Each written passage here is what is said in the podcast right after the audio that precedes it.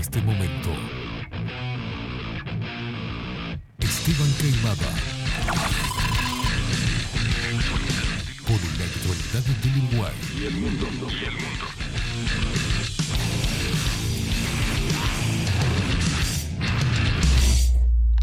Bajo la lupa.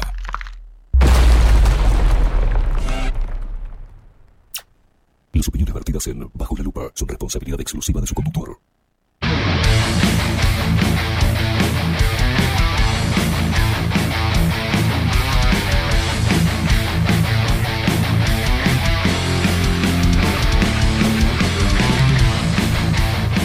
Pero muy buenos días, Eh, bienvenidos a un nuevo programa sin internet de Bajo la Lupa, por aquí por bajo la lupa.uy, más independientes que nunca.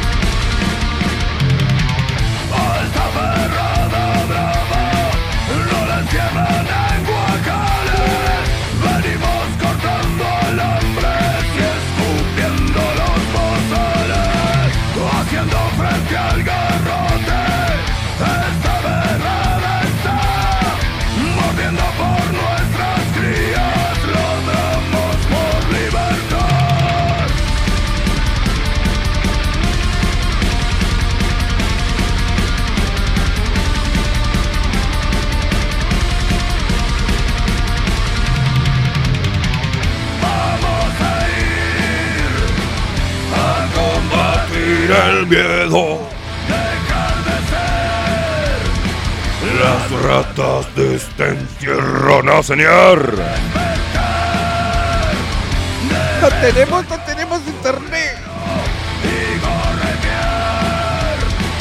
A ponchazo los cuervos de Antel. Presa de mierda.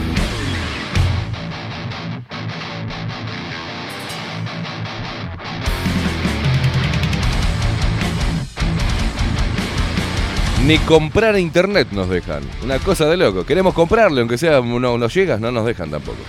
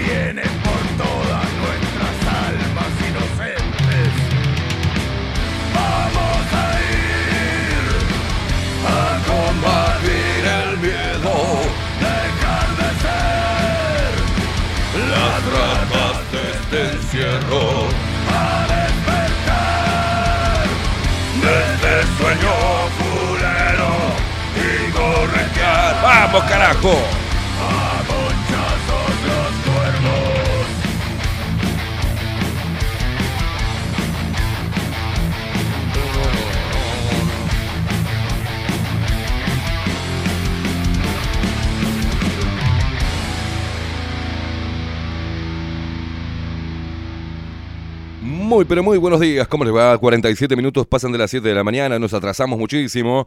Sí, señoras y señores, Antel y la... ten- se nos corta el micrófono. Pedazos dijo... ¡Oda! Se nos corta. Tenemos un problema. ¿Eh? Váyanse todos a la... Rep... Aló. Pasa... ¿Qué pasó, boludo? Algo está pasando. Nos cortan también el, el- el coso, el micrófono. A ver, pará si puedo. No puedo putear, que tengo un bozal microfonil. A ver. Antel la rep. jo- no puedo. No sé qué está sucediendo. Señoras y señores, bienvenidos, ¿eh? 8 grados. Hoy no hace tanto frío, pero hace frío. Ese es el eh, clima de hoy. Ese es el tiempo, el estado del tiempo debajo la lupa. Hace frío, pero no tanto frío. Abrígate un poco, pero tampoco te cargues mucho porque después te vas a caer de calor. Calculo que va a haber humedad, no sé si viene lluvia, no sé, lo va a ver Katy. Hoy se nos atrasó todo, ya tenemos a Pablito Boraño ahí haciendo precalentamiento, está elongando, está haciendo. Está, está, está, estirando para entrar con su columna, la otra cara de la historia. ¿En dónde estoy? ¿Cómo qué es lo que tengo que hacer? Estoy perdido hoy. Ah, presentar al equipo. Voy a pasar a presentar al equipo rápidamente. Sí, sí, hoy no estoy muy bien. porque mi cabeza está pensando, ¿por qué no tenemos internet? Si ya se ha pagado, se pagó todo ya. No entiendo por qué no tenemos internet. Cosa rara. Desde el viernes. Una factura mal emitida por Antel, que se pagó igual porque es paga y después reclame, de 18, casi, casi 20 lucas, 19.700 y pico, y se pagó, y ellos están evaluando a ver la gente que se rasca... Evo, se me corta, ¿viste? Se rasca el orto en Antel. no sé qué hace que no vuelven a darnos internet. Y bueno, está todo pago. Se equivocaron ellos. Se pagó igual para después reclamar. Manga de de mil. Ah, ¿eh? Y no tenemos internet. Señora, si no sé, por qué tengo delay, no puedo ver qué es lo que estás poniendo. ¿Qué estás poniendo en pantalla? Contame, contame. ¿Qué estás poniendo para ¿Qué, ¿Qué estás poniendo? Buen día, ¿no? Buen día, ¿cómo le va, Rodrigo? Tiene que haber saltado. ¿Eh? Un, meme muy tradicional últimamente. Un meme muy tradicional. No me salta, no, no sé. Este, tengo como dos minutos de, delay. Me estoy viendo cuando estoy revoleando la, remera todavía. Ahí está. Raro. Raro. Dice Barassi. Gracias, Rodri. Voy a pasar a presentar al equipo de Bajo la Lupa rápidamente. Así, en la web, el señor, nuestro gigante de un metro y medio. Estamos hablando del señor que vino en una caja, en un, en un barco desde Colombia. Vino encerrado, sí. Había un contenedor con marca y en otro coso venían niños y, y vino Miguel. Vino Miguel desde Colombia. Eh, al lado había una jaulita de monitos, que se, después se venden en la feria Tristán Narvaja. Y, ahí venía Miguel. Venía eh, casi como un, como un mesías a salvarnos. Miguel Martínez en la web. Ramiro Piedramuera en la producción audiovisual. Nuestras voces comerciales, como por ejemplo esta voz hermosa de esta mujer divina nuestra amiga Maru Ramírez. Bienvenidos a Bajo la Lupa. Y la voz de Macho, la voz de Trueno. Mm, de Marco Pereira. Bienvenidos, Luperos. Y quien nos pone el aire y ya arrancó, Memero. Es el, ¿no? Se dice a las personas, dijo Katy la otra vez que se le dice memero a los que le gustan mucho los memes. A mí me parece que es otra cosa, pero no importa. Vamos a nuestro gigante que nos pone el aire y hace posible esta magia de la comunicación, Rodrigo King Kong Álvarez.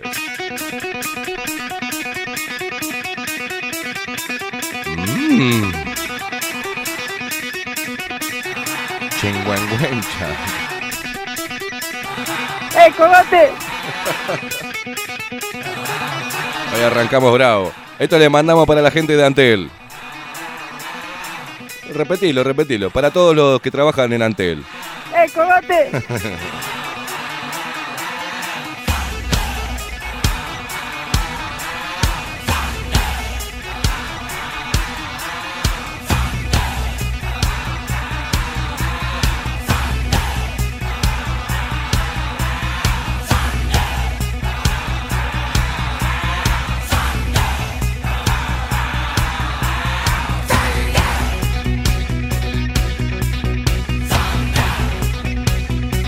Se confunde este gesto, ¿no?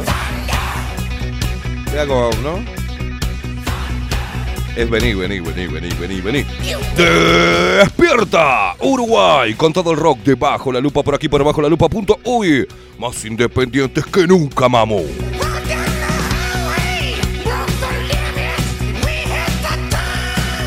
¡Vamos!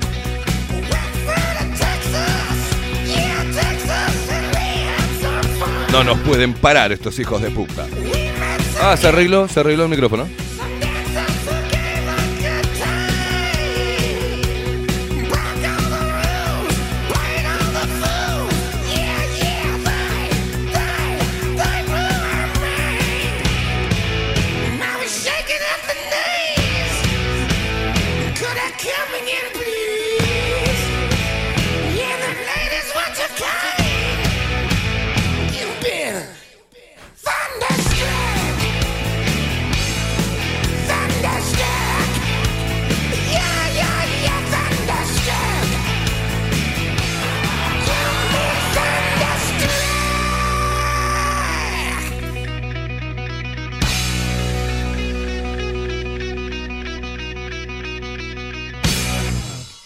Sí señor, porque bajo la lupa trajo el rock a tus mañanas, bien tempranito para que te levantes con toda la energía, saltes de la cama, pegate un bañulo, hijo- Ota, salí a la calle y ponerle el pecho a las balas. Y vos, mamucha, vos también, sí, la de flequillito masticado, las matilditas. Ve, bañate, por el amor de Dios. Pasate una Vic, aunque sea por las...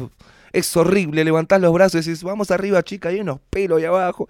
Una cosa asquerosa. Depilate ahí, mamo, que para peludo estamos los machos. para vos también. Salí y ponele pintados, si querés, ¿eh? Pintados también. Ponele los pintados pechos a las balas. No, esa no la muerdo yo.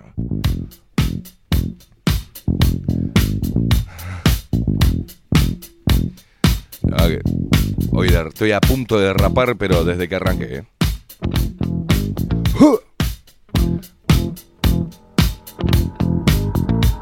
Lo baila el interior del país. Un abrazo para todas las paisanas de piernas gruesas. Pasame a buscar a caballo, vamos. Vamos a tomarnos un Fernandito. Sí, comernos un par de empanadas. También, porque después se ofenden. Para las piernas flacas también.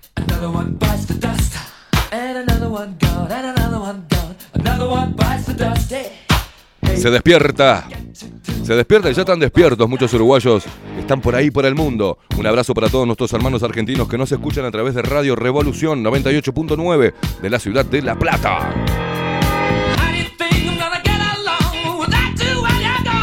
Lo baila la torranta de nuestra vicepresidente.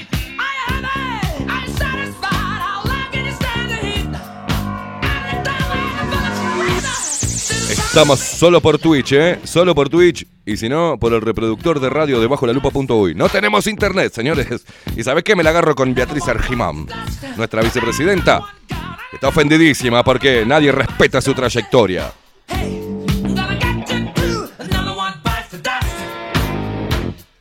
¿Y los homicidios? ¿Y los femicidios no son homicidios, Beatriz?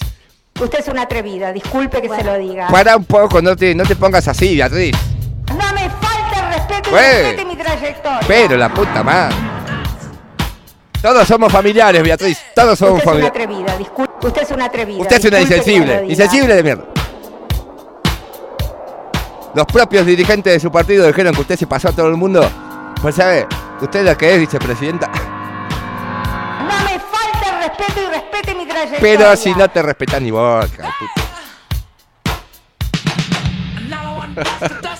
Mandamos un besito en la cola a la vicepresidente.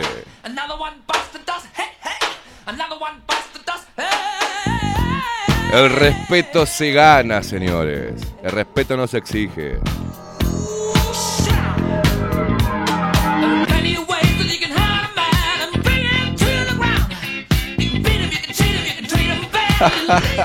Ramiro arrancó con el hashtag un giga para Esteban.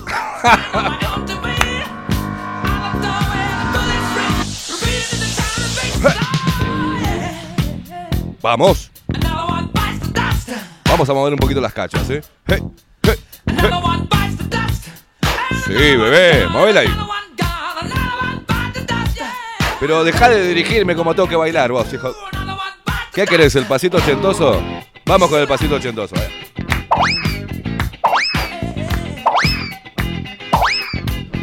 Así bailábamos con Pablito Boraño en Chain la otra vez.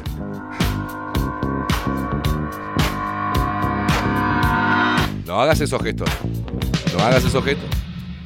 Señoras y señores, la gente ya se empieza a comunicar a través de Telegram, arroba bajo la lupa. Uy, hoy estoy, hoy estoy, hoy estoy bravo. Se viene, y mira, encima me pone metálica este hijo de... Hoy se viene Juan Casanova, señoras y señores, a hacer música en vivo y a invitarlos para el show el, para el próximo sábado 18 de junio. Hoy recibimos a Juancito haciendo música en vivo. Poneme, pon, ponémela, Rodri.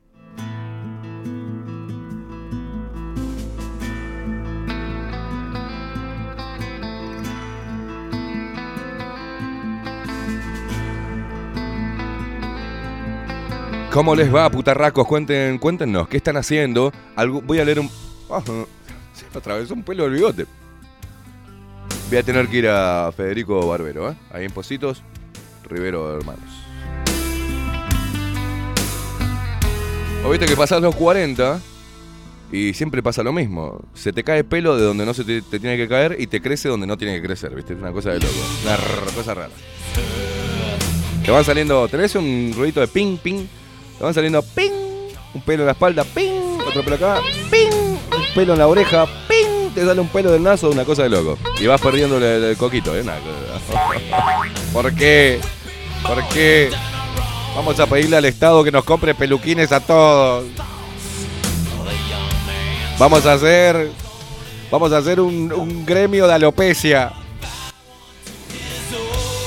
El Estado no tiene que dar tratamientos para p- estimular este, la mierda capilar y tener pelo. Ahí lo tenés al pelo. Ahí va.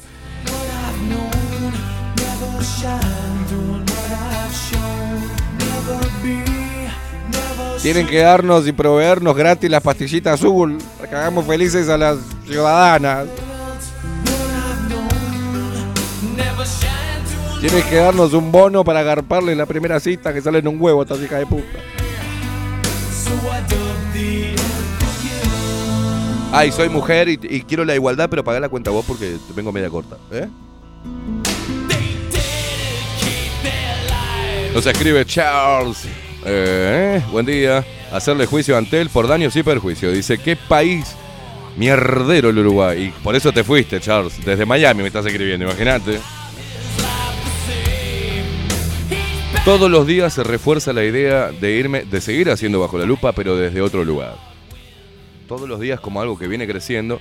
Y a mí cuando se me pone algo en la cabeza, a mí me viene a la mierda. Igual les dejo todo, chicos. Sí, hacemos desde, yo hago desde Miami, tomándome una con Charles. Porque aparte, si me voy, cuando, eh, claro, me voy y es mediodía cerca. Voy a hacer todos los programas en pedo, con picadita, con calor y olvídate. ¿Eh? ¿Qué viaje? Claro, se quedan acá. ¿Qué quiere? ¿Me lo lleva a todos? Ah, bueno, laburemos para irnos todos. Está bien. ¿Usted se vendría conmigo?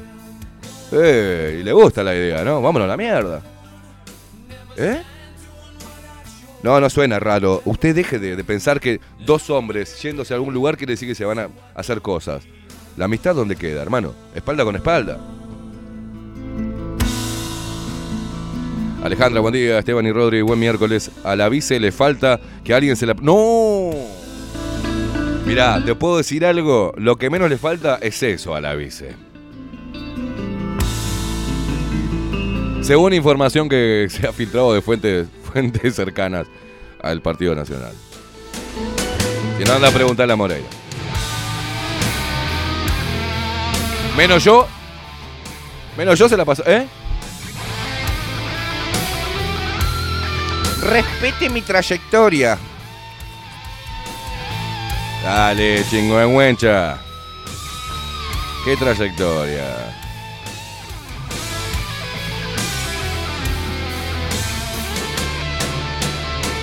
No, Charles dice, vengan, laburo hay, plata no. No, no quiero volver a la constru, Charles. La verdad no. Estoy viejo ya, tengo un tema de la columna. No, no, no, tengo ganas. Pero vamos y te damos una mano si querés. Te hacemos la lechada si querés. ¿Eh? Te cebamos mate. Rodri va a cebarte mate y yo voy y te hago la lechada. Las, lecha- las lechadas te las hago gratis, este.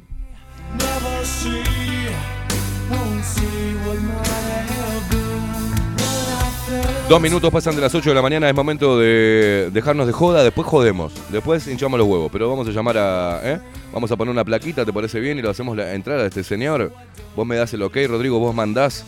Cuando vos me saques las cámaras, yo hago entrar al joven Maravilla y nos metemos de lleno en su columna. ¿Te parece? Pues se tiene que ir y, nosotros, la verdad, el problema es nuestro, ¿no? De él que estuvo así como un soldado a las 6 y 5 y, me dijo, mi rey. Y claro, yo me estaba este, terminando de bañar. Vamos, manejás vos, Rodri, manejás vos.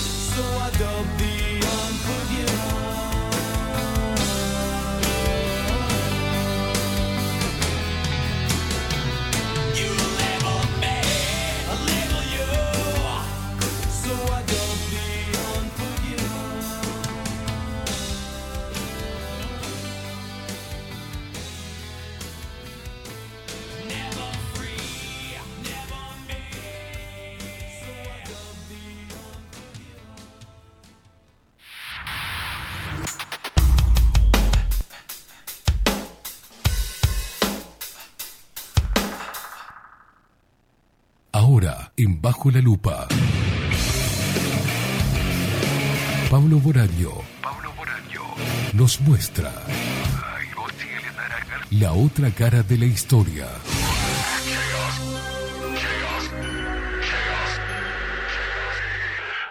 Pablito Boranio, ¿cómo le va, señor? ¿Cómo anda? Mi rey, ¿cómo Mi- ángel. Mi ángel. Qué chiquitito. Espere que le voy a eh, contestar a Sandra que no, no sé qué hizo Miguel que armó bajo la lupa Discus.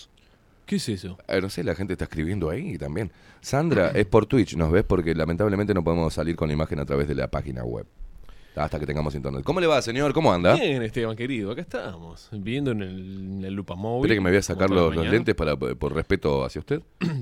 Se lo puede dejar igual, ¿eh? Eso- esos lentes de Elton John que tienen. Tengo, tengo lo- ¿Qué los tiene? ojos muy hecho mierda, ¿no? Es una noche complicada fue ayer. No, pero. Una noche complicada. No, pero. No, no, está bien, está bien. Ayer soñé con otra vez con familias que ni siquiera conozco, no sé qué me está pasando. Uh, ah, bueno, ojo. Sudo de noche, Ojo. me despierto como sofocado. Ah, ¿sí? No sé qué es. Si, es, no si es que estoy entrando en etapa de, de ovulación o si, em, em, digamos, la andropausia o... Usted está No para la me menopausia, me parece. no, por eso, la andropausia. la- Bueno, la- sí, la- previa. Lo bueno. que nos pasa a nosotros. Sí, sí, no sé. No sé, no estoy pudiendo descansar No bien. sé, ¿Ha, hecho orín de noche también? ¿O.? Orino de noche, sí. No, en la cama, digo. No, no, la otra vez casi. Soñé que era un bombero, un bombero y se y tenía la manguera corta, entonces salpicaba para todos lados.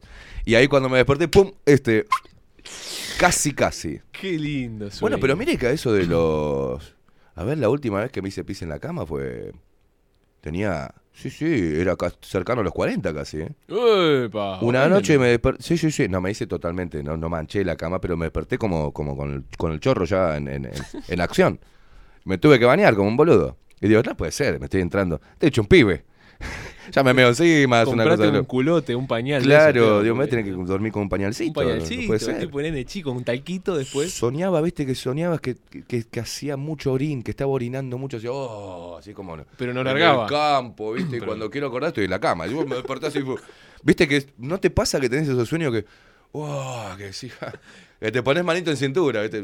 Qué Oh. buen momento, claro. Yo tenía una, cuando me hizo acordar un amigo una vez fuimos, éramos tres, éramos tres. Eh, Éramos tres. Y un amigo, la primera vez que veo al tipo ha- haciendo, en el medio de, de- de- de- al aire libre, atrás de, este, fuimos los tres, era como un, en, el terreno de Natalia Oreiro, le meamos.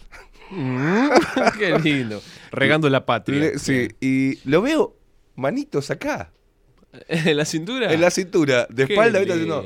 Y cabecitas tiradas para atrás. "Ah". Disfrutando. Sí, sí, pero sin, sin mano. Sí, sí, sí, Una cosa de loco, se manejaba encanta. solo el hombre. digo, Una puntería. Estaba, estaba en automático. Manito, manito acá. así, Qué lindo. Qué lindo. Pero bueno, lindo. uno de esos sueños casi me hago encima. En el, eh, Sí. en el campo que tiene cuidado porque hay que tener muchas cosas en cuenta. Uno, el viento. El viento Mire que, que mear a contraviento está. no está, complicado. está bravo. Sí, está bravo. ojo, si te termina uno. Seguro. Claro. Salen pececitos del Y si no sale algún bichito de entre las plantas, Bueno, ¿no? y hay que ya- tener cuidado. Sí, ojo a los bichitos. Que ocho, salen. ojo los bichitos que Sí, mira salen. que en la ciudad también hay bichitos. Los sí, por la rambla también. Hay algunos bichitos que, que se te prenden. Ay, Dios. Bueno, basta, señor. ¿Qué nos trajo? Era una columna seria esta antes. Sí, pero la introducción es para co- romper el Para, hielo. para des- La desestructuralizar. gente le, le encanta estas cosas, yo no entiendo. Ah, qué lindo esto, qué lindo. Eh, yo no sé ni qué venía a hablar, te digo. Eh, Sigamos hablando del meo a contraviento, no hay problema. Es un tema cultural interesante, de cómo el orín puede afectar en las propiedades de la piel. Bien, ¿no? Este, no, no, mejor. No, eh, algunas eh, culturas, eh, la oriental se lo toma de mañana, ¿no? Qué rico. Es como una guaraná pasa, eh, de- Claro. Una guaraná de. Fuera de la ladera, digamos. Sí, claro, una, sí. una guaraná Al- fuera de la Al ladera. rayo del sol. Al rayo del sol. Claro. Que eso no sé qué les hace y les limpia no sé qué. ¿Te imaginas el aliento de mañanita de estos chinos? ¿Qué? La parió. Después de 3, 4 cervezas de noche. No, no, se toman un medio mañana. Se comen cuatro ratas este, asadas al mediodía. De tarde se toman un té de murciélago con este, rodajitas de perro a la berlinesa. Y a la noche, vaya a saber, se ¿Sabe comen qué? grillos con cucarachas este, empanadas o a la marinera. Bueno, eso es gracias al humanismo de Mao, ¿sabe? ¿Sí? En las grandes hambrunas de los años 60, en- bueno, en China siempre comieron bicho, ¿no? Digo, no, no es un tema tampoco moderno. Acá también se comen Pero- bichos. A veces los sí, uruguayos nos sí, comemos pero son algún otros bi- bicho. Son otros bichos. Sí, Son otros. En No, China se digo- comían esos bichos y se tuvieron que empezar a comer los otros bichos bien. porque eh, la reforma agraria, la redistribución de tierras, el reordenamiento forzoso de algunas familias en Mm. China, con ciertas, ciertos sucesos políticos que sucedieron con un señor que se llama Mao Zedong, no sé si lo conocen. Me- si no, me suena. ¿Le suena? Me suena, me suena. Acá había un grupo, un grupo, había, no, habías en pasado, hay un grupete maoísta, ¿Hay un grupo en Uruguay maoísta? por supuesto. Qué Uno lindo. trotskista, uno guevarista, uno maoísta. Bueno, gracias Bueno. A, la- a las reformas de- del amigo Mao, hubo tanta hambruna y tantas millones de muertes por hambre que, bueno, ni los grillos perdonaban. Eh, ¿Usted va a las ferias de China? Yo tengo un familiar que anduvo por allá y sabe que en Brochet te venden escorpiones vivos ensartados y vos lo vas a comprar y se pelean entre ellos, ¿viste? Es una cosa muy me va a bizarra. comer a mí, Claro, es una cosa muy Me va a comer a bizarra. mí. Es Bueno, muy- eso sucede cuando eh, pasa que no, no hay alimento para la población. Viste que lo quieren hacer ahora a nivel global, ¿no? La otra vez, eh, respecto al tema de menos consumo de carne, que se viene una hambruna Sí. y te están hablando de las propiedades del gusano. O sea, todos los todos los nutrientes que tiene el gusano. Yo no me voy a comer, comer ningún gusano. Ojo.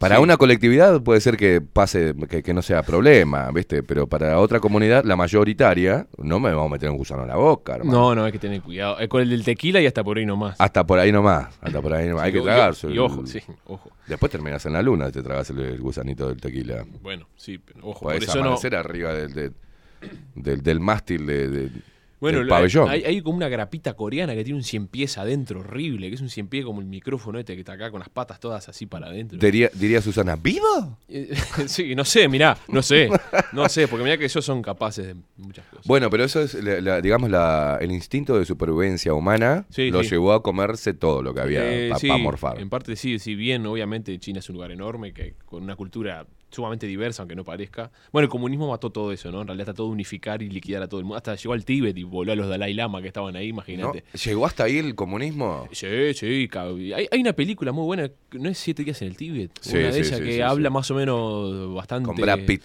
Con Brad Pitt, exacto, eh, que habla un poco de... de- ¿Cómo me gusta Brad. Pitt? ¿Cómo me gusta? Está comestible, está comestible. Bueno, yendo a... Hoy, est- hoy estamos, Esteban... ¡pah! Ay, sí, Hoy Pablo. estamos terribles. Fue Chains. Tenía algo ese lugar. Vos sabés que nos quedamos todavía con... con- a- algo se nos prendió en Chain. Sí, sí, ya Quedó- no es lo quedó mismo. prendido. Ya no es lo mismo. Vamos a necesitar hacer una limpieza. Sí. ¿ah? Una limpieza. Que los- Que nos saquen los bichos. A mí que me saquen la imagen de esa del baño, por el amor de Dios. Sí, había. Debe, ah, ser, sí. eso, debe ser eso que no puedo dormir bien. Sí, hubo, sí. Eh, había uno del Sodere. Ahí en el- Ese hombre de cuatro patas en la oscuridad, o sea, no me lo va a sacar nunca, ¿viste? No, era el, era el. ¿Cómo es este?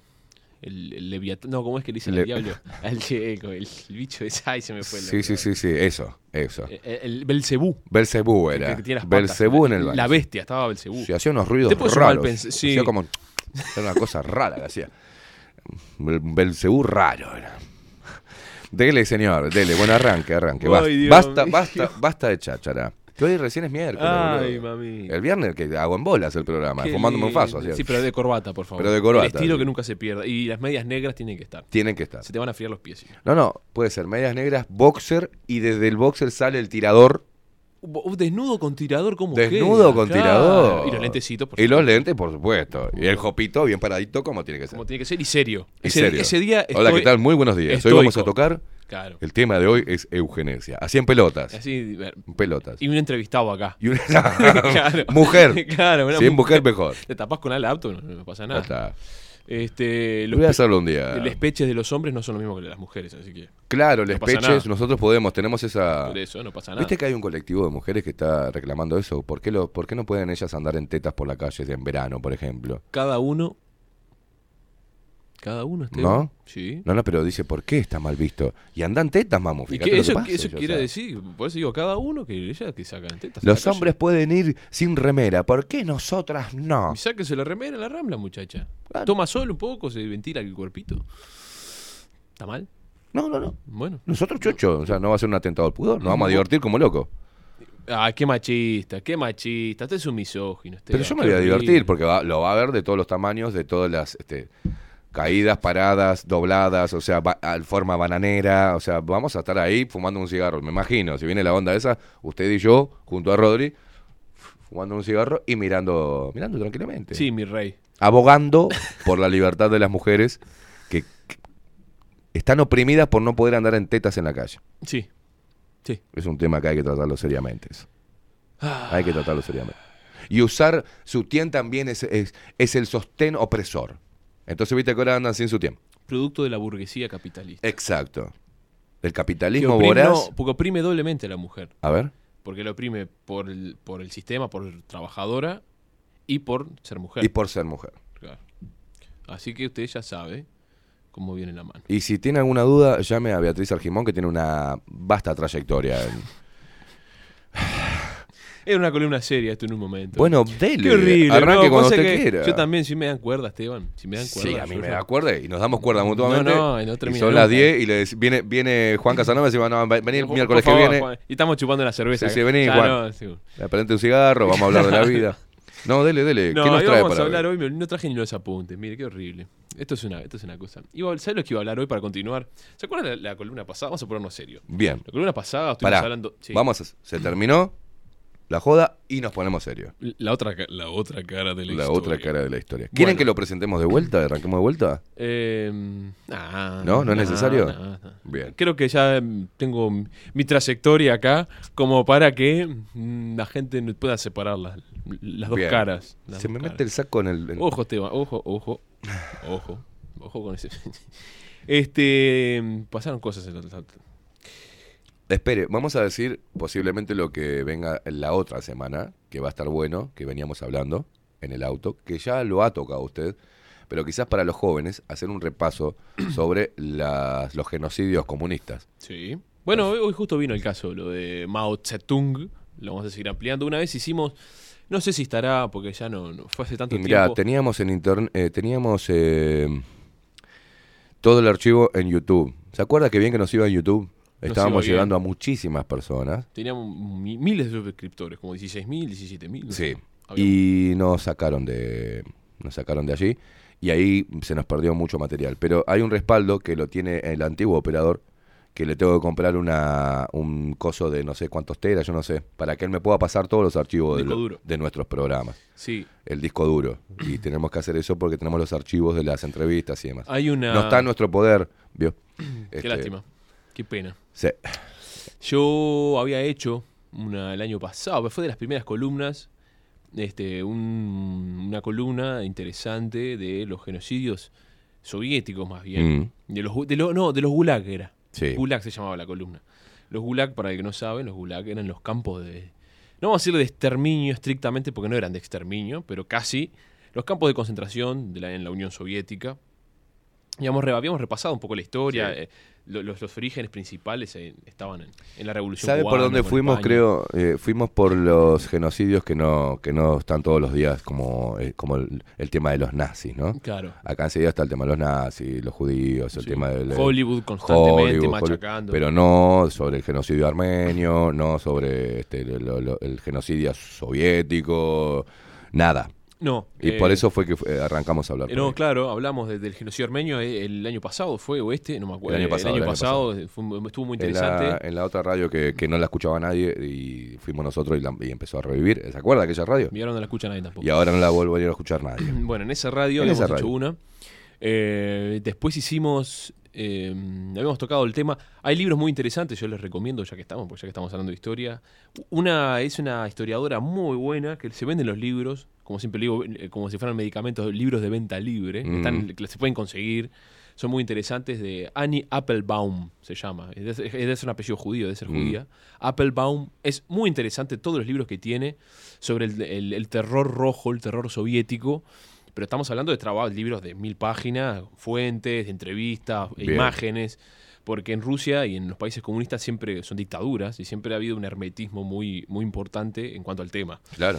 Pero se estima que solo pasaron este, datados al menos 28 millones de personas por campos de concentración soviético, más las millones de muertes, torturas, desapariciones, este, ese tipo de cosas. Bueno, ya se- se no iba a hablar de esto hoy, pero ya se la tiro para. Acá para Valentina, sí, hablamos de Holodomor.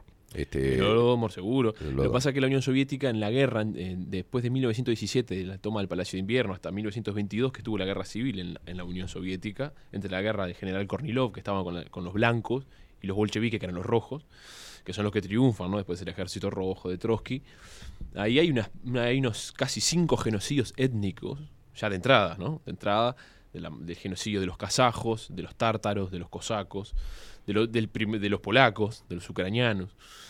Y Después, después, después vino Stalin y seguimos la, la- la- ese arte de, de, mm, sacar gente de un lado, mandarla para otro. la no hay ningún grupo acá de estos, de estos de, de- de- de- de rock zurdo. Porque está la Trotsky, ¿no? No tenemos este, la, No, no. la Lenin. O sea, no, no, no tenemos. No, no, no hay, no hay. No, no sé. No- ah, conozco cada nombre, no conozco ninguno. No, no conozco. Bien. Pero podría haber, ¿eh? Porque Lenin es el bueno. Claro. Stalin es malo y Lenin es el bueno. La Entonces- Stalin, Stalin Rock Band. Ahí está. Y sí, si tenemos la Trotsky vengarán, o sea. Sí, sí, Trotsky, un, botija de bien, ¿eh? Un botija Trotsky, de bien, botija sí, bien, sí. el creador del Ejército Rojo. Heroico en, el triunfo de la Segunda Guerra Mundial. claro. Pero por favor. Claro. Los gulag soviéticos. Y hablando de rojo, hoy, hoy teníamos pensado hablar de otra cosa. Sí. Que íbamos a hablar de las. De la, da- dado que la vez pasada hablamos de, de, mm, todo lo que pudimos de mm, Luis El Alberto de Herrera, sí. claro, y el origen más o menos de quién era- por lo menos quién era Alberto de Herrera y, y tratando de dilucidar más o menos su, su impronta ideológica, de, de su ideología, de dónde venía y qué tenía que ver con el, con el presente. En realidad no tiene nada que ver, por más que venga cualquier blanco a decir, no, somos herreristas, no, no sos herrerista. Es como cuando viene un ballista y te dice, yo soy ballista, no, tampoco sos ballista. Claro. No, no, no va por ahí. Y mismo un frentista que te dice, soy socialista. No- yo no conozco pocos que hayan leído. Ah, ah, los hay, los hay, pero de uno de 100 que haya leído eh, los manifiestos, que se haya leído Marx, la cuestión judía, eh, todos los, los- los grandes textos, la, la- la crisi- la crítica de Feuerbach. No, no conozco muchos, la verdad. No, son muy, muy conocidos. No, los hay. Y aparte con este poquito. con esta cosa moderada y de- dicen que son wilsonistas y ya le zafan un poco más, el otro dice que es ballista y zafa un poco más. Sí, sí, yo, yo- somos wilsonistas. Ahora, ¿qué, qué, qué- qué proponía Wilson? Es Ni- una cosa muy. Un personaje muy bizarro, muy eh, versátil para hablar también, Wilson. Mm, eh, que, que quería estar bien con Dios y con el diablo. Es una persona, si bien era un político de fusta, eso que ya no hay más, caudillo, ¿no? De, de los políticos que no, no tenemos intelectualmente hace muchos años. Quería la reforma agraria, eh, simpatizaba con los tupamaros, pero era nacionalista. Una cosa, Una muy cosa bizarra, rara, Muy bizarra. Wilson es un tipo muy raro, que boicoteó el gobierno de una forma Se atrás fue a de reunir otra. allá con, con, Cas- con Castro también. eh, Estuvo, estuvo, estuvo, estuvo- siempre, siempre muy había una fotito muy simpática con él y, Sí, y quería Fidel ser Castro, presidente ¿no? a toda costa, Mm. trató de boicotear el gobierno electo, a- a- está, alegando a una a una a un fraude electoral que nunca se demostró, que pu- igual pudo haber estado, y bueno. El hombre, el hombre, un tipo raro, podemos hablar un día de Wilson Ferreira, vamos a Te hacen una pregunta acá, Pablo. Dice, Uy. buen día muchachos. Sí, Tato pregunta, preguntale a Boraño cómo se llamó el último ministro de Economía entre los dos gobiernos de Valle y Ordóñez que, con, que cortó con la corrupción y recaudó de verdad. Arriba y gracias. no, ni idea. Quedará como Ministro de. Economía. Mm. No, ¿entre, ¿entre cuál? ¿Entre qué periodo? Entre los dos gobiernos de... de- Ah, la presidencia de Claudio Williman. Ahí va, de Claudio Valle Williman en el medio, no me acuerdo el economista, no, no. no Bueno. me acuerdo, no me acuerdo. De- Me acuerdo ministros, algunos ministros me acuerdo, pero no, no, el ministro de Economía no. No me Bien. acuerdo. Quedará, Hay que acordarse que- toda la plantilla, ¿eh? queda- queda- Hay que acordarse. queda como tarea Pablo Boraño. Bueno, este, ¿cómo para, no? para desasnar a... a- Claudio a- Williman fue... Claro, es- es- tiene, mira, tiene razón en una cosa, por ejemplo. Claudio Williman estuvo del 7 al 11. Y es verdad que fue un gran. Siempre se le reconoce su gran gestión económica al presidente. Por lo general siempre dice, no, mira, Claudio Williman cuidó bien, cuidó bien las cuentas. Este, Bien. pero en realidad tiene un ministro, que eso es una cosa que nadie, Claro. nadie toma en cuenta, ¿no? Claro. Que hay un ministro de Economía con economista y siempre hay un equipo de estudio que es el que. Es como Oribe, dice, no, Oribe fue muy bueno con las cuentas del Estado, sañó el Estado, que, que es verdad en su momento, pero no era Oribe. O sea, había alguien, había un doctor que se le llamaba en esa época que estaba sañando la economía y que siempre muere en la historia, que ir a Wikipedia por lo general buscar. Sí está, la, la- es como un cuadro de fútbol, ¿viste? La plantilla de Valle y Ordóñez, tuvo Martín C. Martínez, tuvo varios ministros de eso, bueno. Ahí era lo mismo, no, el nombre no me lo acuerdo. Este, pero justamente vamos a hablar de parecido a este periodo. Yo tenía, como hablamos de Luis Alberto de Herrera, no sé cómo estamos de hora, ya se nos fue un poco. Este era hablar de repasar un poquito una historia hermosa, historia nacional que tenemos. ver. de la cual emana nuestro presente, que eran un poco la- las, las últimas guerras civiles, que son que las hemos tocado en algún momento también, sobre eh, cómo Uruguay se ha construido en políticas de pacto, las políticas de el, el bipartidismo hermoso que hemos tenido, que ahora volvimos a un bipartidismo, porque si bien hay muchos partidos, estamos divididos en dos, Sí, otra sí, vez. Obviamente. El de Uruguay tiene eso, es como una- ahí, como algo... Vive partido en dos. Eh, vive partido en dos. Si no es Peñarol es Nacional, si no es. eh, Fre- Ricos, eh, pobres, Ahí este, está. blanco, blanco colorado, colorado, ahora es. izquierda, derecha, Ah. vacunados, no vacunados, es la misma mierda con, No sé si. eh, Yo insisto, desconozco, no sé si es este en todos los países de 3, 4 y 5 millones de personas, si es igual. Desconozco, en todos los casos tendría- habría que tener un estudio más superior. En Uruguay siempre toda la tendencia es a, a la no. Campo, ciudad también. Tenemos la, Campo, la mitad de la ciudad de, de la población siempre estuvo dividida, una parte en el campo, una parte en la ciudad. Los gobiernos siempre ideológicamente divididos entre campo y ciudad, Mm. o, o así, a rasgos generales, así se vio. Bueno, en Uruguay siempre tuvimos ese, ese problemita a lo Peñarol Nacional en la que se ha sobre todo partidizado la política, desde siempre. Y dado que Luis Alberto Herrera, lo dijimos la vez pasada, estuvo en las revoluciones blancas, quería repasarlas un poco Bien. antes de seguir con, con otros temas de la historia nacional, que la historia nacional siempre da que hablar. Me Las columnas- encanta, Las me- columnas de historia nacional siempre son me terminan maravillosas. Porque eh, en realidad es- está bueno que lo escuchen los jóvenes para darse para para porque no se lo no se lo enseñan en- No. o al menos desde la- esa óptica que, que usted la, la- la muestra que más allá de su opinión están los datos duros. Que mi opinión siempre pasó, está, eso siempre hay que aclararlo, mi Obvio. opinión siempre está, pero los datos también son datos. Pero los datos son los mismos. O sea, es, es- esto esto está documentado en este en este libro. Por es supuesto, y yo aclaro que siempre doy mi opinión, porque esto es una cosa que es, es, eh, muy importante saber para cualquiera que le guste la historia o quiera, quiera empezar a estudiar historia o, o- o leer, de lo que sea, que no hay ningún libro de historia que no tenga opinión. Claro. Ninguno. Ya lo escriba De Masi, lo escriba Sanguinetti, lo escriba Aldo Marchesi, sea que sea, todos tienen una ideología, una postura y un tiempo y un espacio en el que lo escribe. O sea que los datos son datos y vamos a ver que un historiador liberal y un historiador marxista van a escribir sobre los mismos episodios cosas totalmente diferentes. O sea que la historia está sujeta, entonces yo claro que doy mi opinión, porque si bien yo manejo datos, los datos, pero los digo yo los datos. Claro. Y uno, uno siempre emite juicio de valor de, de menor o mayor forma. Yo, por lo general, acá cada vez emito más juicio de valor, pero eh, siempre tiene un la profesor. libertad para hacerlo. La libertad para hacerlo y nadie me ha dicho nunca nada, pero en los, en los liceos, que debe ser neutral y laico en mucho sentido, no pasa y se enseña la historia de una forma que en realidad es la opinión del profesor que corresponde a una ideología política determinada y punto. No, pero la gente sigue pensando que la educación es laica y que es eh, imparcial. No. Y se piensa que el periodismo también es imparcial. No, no. El No. periodismo es subjetivo, el mío y el de todos. O sea, porque vamos a investigar lo que nosotros este, creamos que hay que investigar, vamos a resaltar las cosas que subjetivamente vemos que hay que resaltar. Este, y eso es una, una falacia, es una Sí. mentira decir, no, el periodismo es un periodista imparcial. Mentira. Pasa que hay muy Eh, pocos mentira. periodistas, o sea, por lo general son medios de comunicación, son comunicadores más que periodistas. Claro. Pero eso ya es un tema que, que se, nos, se nos va.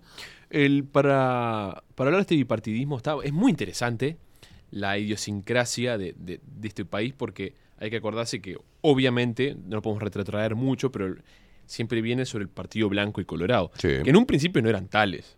No. Eran simplemente facciones que venían de la vieja colonia, de las viejas revoluciones independentistas entre Uribe y Rivera, ¿no? Eh, cuando empiezan en, en mil- 1836 en Batalla de Carpintería, cuando unos tienen eh, la divisa colorada, otros tienen la divisa blanca. Eh, Rivera y Uribe, unos habían estado con unitarios, otros con, con, con los, lo- lo- lo- los federales, ¿no? Rosa, todo ese tipo de cosas que fue lo que es el periodo de la Guerra Grande, que en realidad blancos y colorados porque la constitución de 1830 n- no avala los partidos políticos. Y para muchos patriciados, por así decirlo, uruguayo, para, para gran parte de él, los partidos eran, estaba visto como algo despectivo.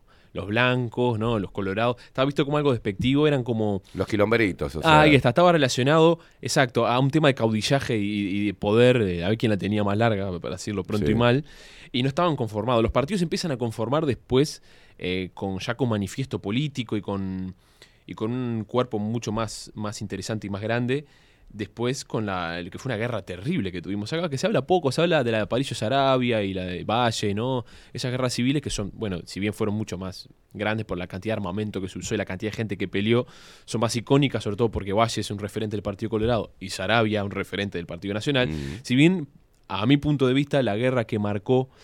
Eh, sí, es una, guerra- es una guerra civil, ¿no? Pues se entiende, que marcó más la historia del Uruguay hasta hoy en día, en realidad, es la de 1870 al 72, que es la revolución de las lanzas famosa, que no voy a hablar hoy, pero le tengo que hacer un, tengo que hacer un, Un un capítulo aparte. Que es un capítulo. Hemos hablado, te- tenemos alguna columna de la- que fue entre Lorenzo Valles, el padre de Valle Ordóñez, y Timoteo. Esas cosas raras, que Timoteo Aparicio, que por ser Aparicio no tiene nada que ver con Aparicio Sarabia. Bien. Aparicio Sarabia con 14, 15 años pelea en esa, en esa, en esa revolución en los ejércitos de Anacleto Medina y Timoteo Aparicio contra el gobierno colorado de eh, Lorenzo Valle. Dura dos años, es la revolución más larga que existe en Uruguay, que hubo, tuvo un, par de degollatinas, masacres, estaba el Goyo Jeta, o sea, todos lo- lo- los, los íconos de esta historia nacional hermosa que tenemos, que, ¿no? De, de, de agollar a los vencidos, todo ese tipo de cosas, ¿no? Hoy, hoy en día nos jactamos del artiguismo, de no habrá vencidos ni vencedores, pero estamos hablando que hasta casi el final del, del siglo XIX se degollaban entre los soldados que habían quedado heridos y eso, pues se pasaba todo a cuchillo,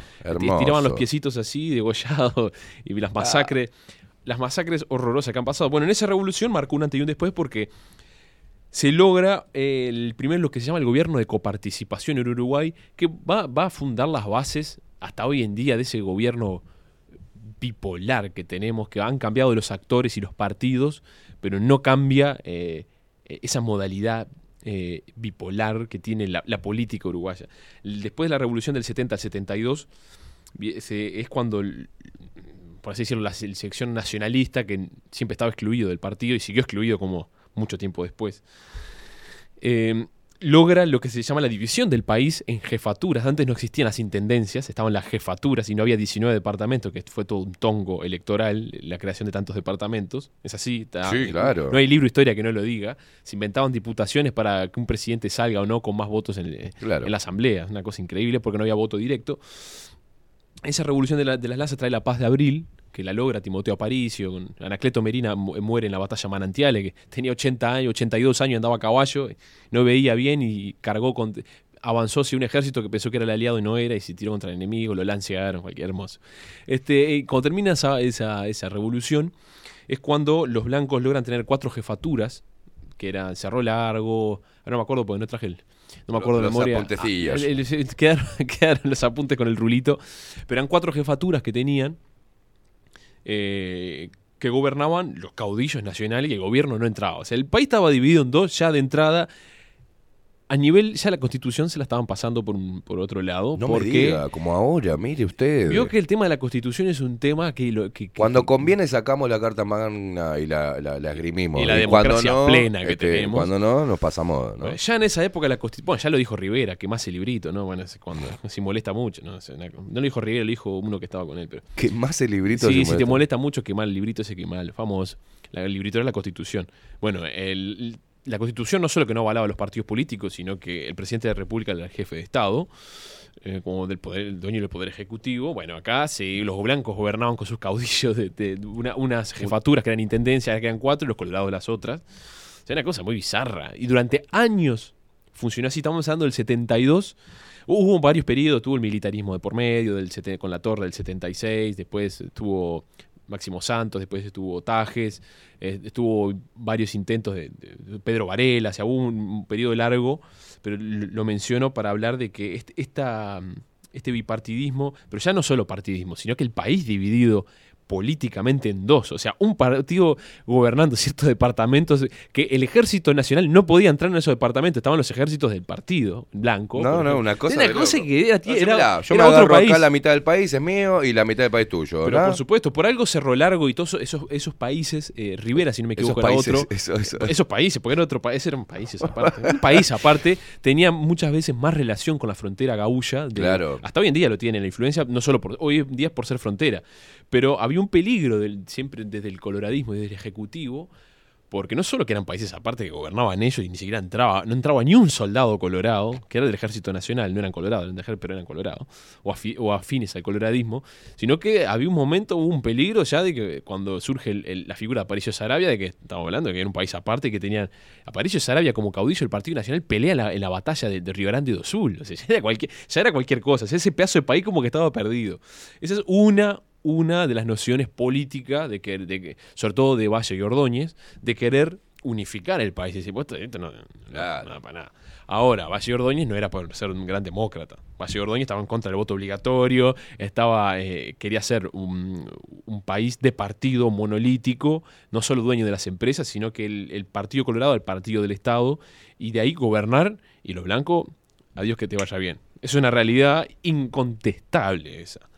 Por eso se le unen no solo los colorados riveristas, sino todos los se le unen hasta propios colorados y blancos para tratar de derrotar sus proyectos, sobre todo el de la el de la el del colegiado, porque ya Valle la verdad que estaba Mm. esto está relacionado a lo que hablamos la otra vez de Luis Alberto Herrera, estaba ya eh, por decirlo en coloquial pasado de vivo, Estaba pasado de vivo. pasado de vivo.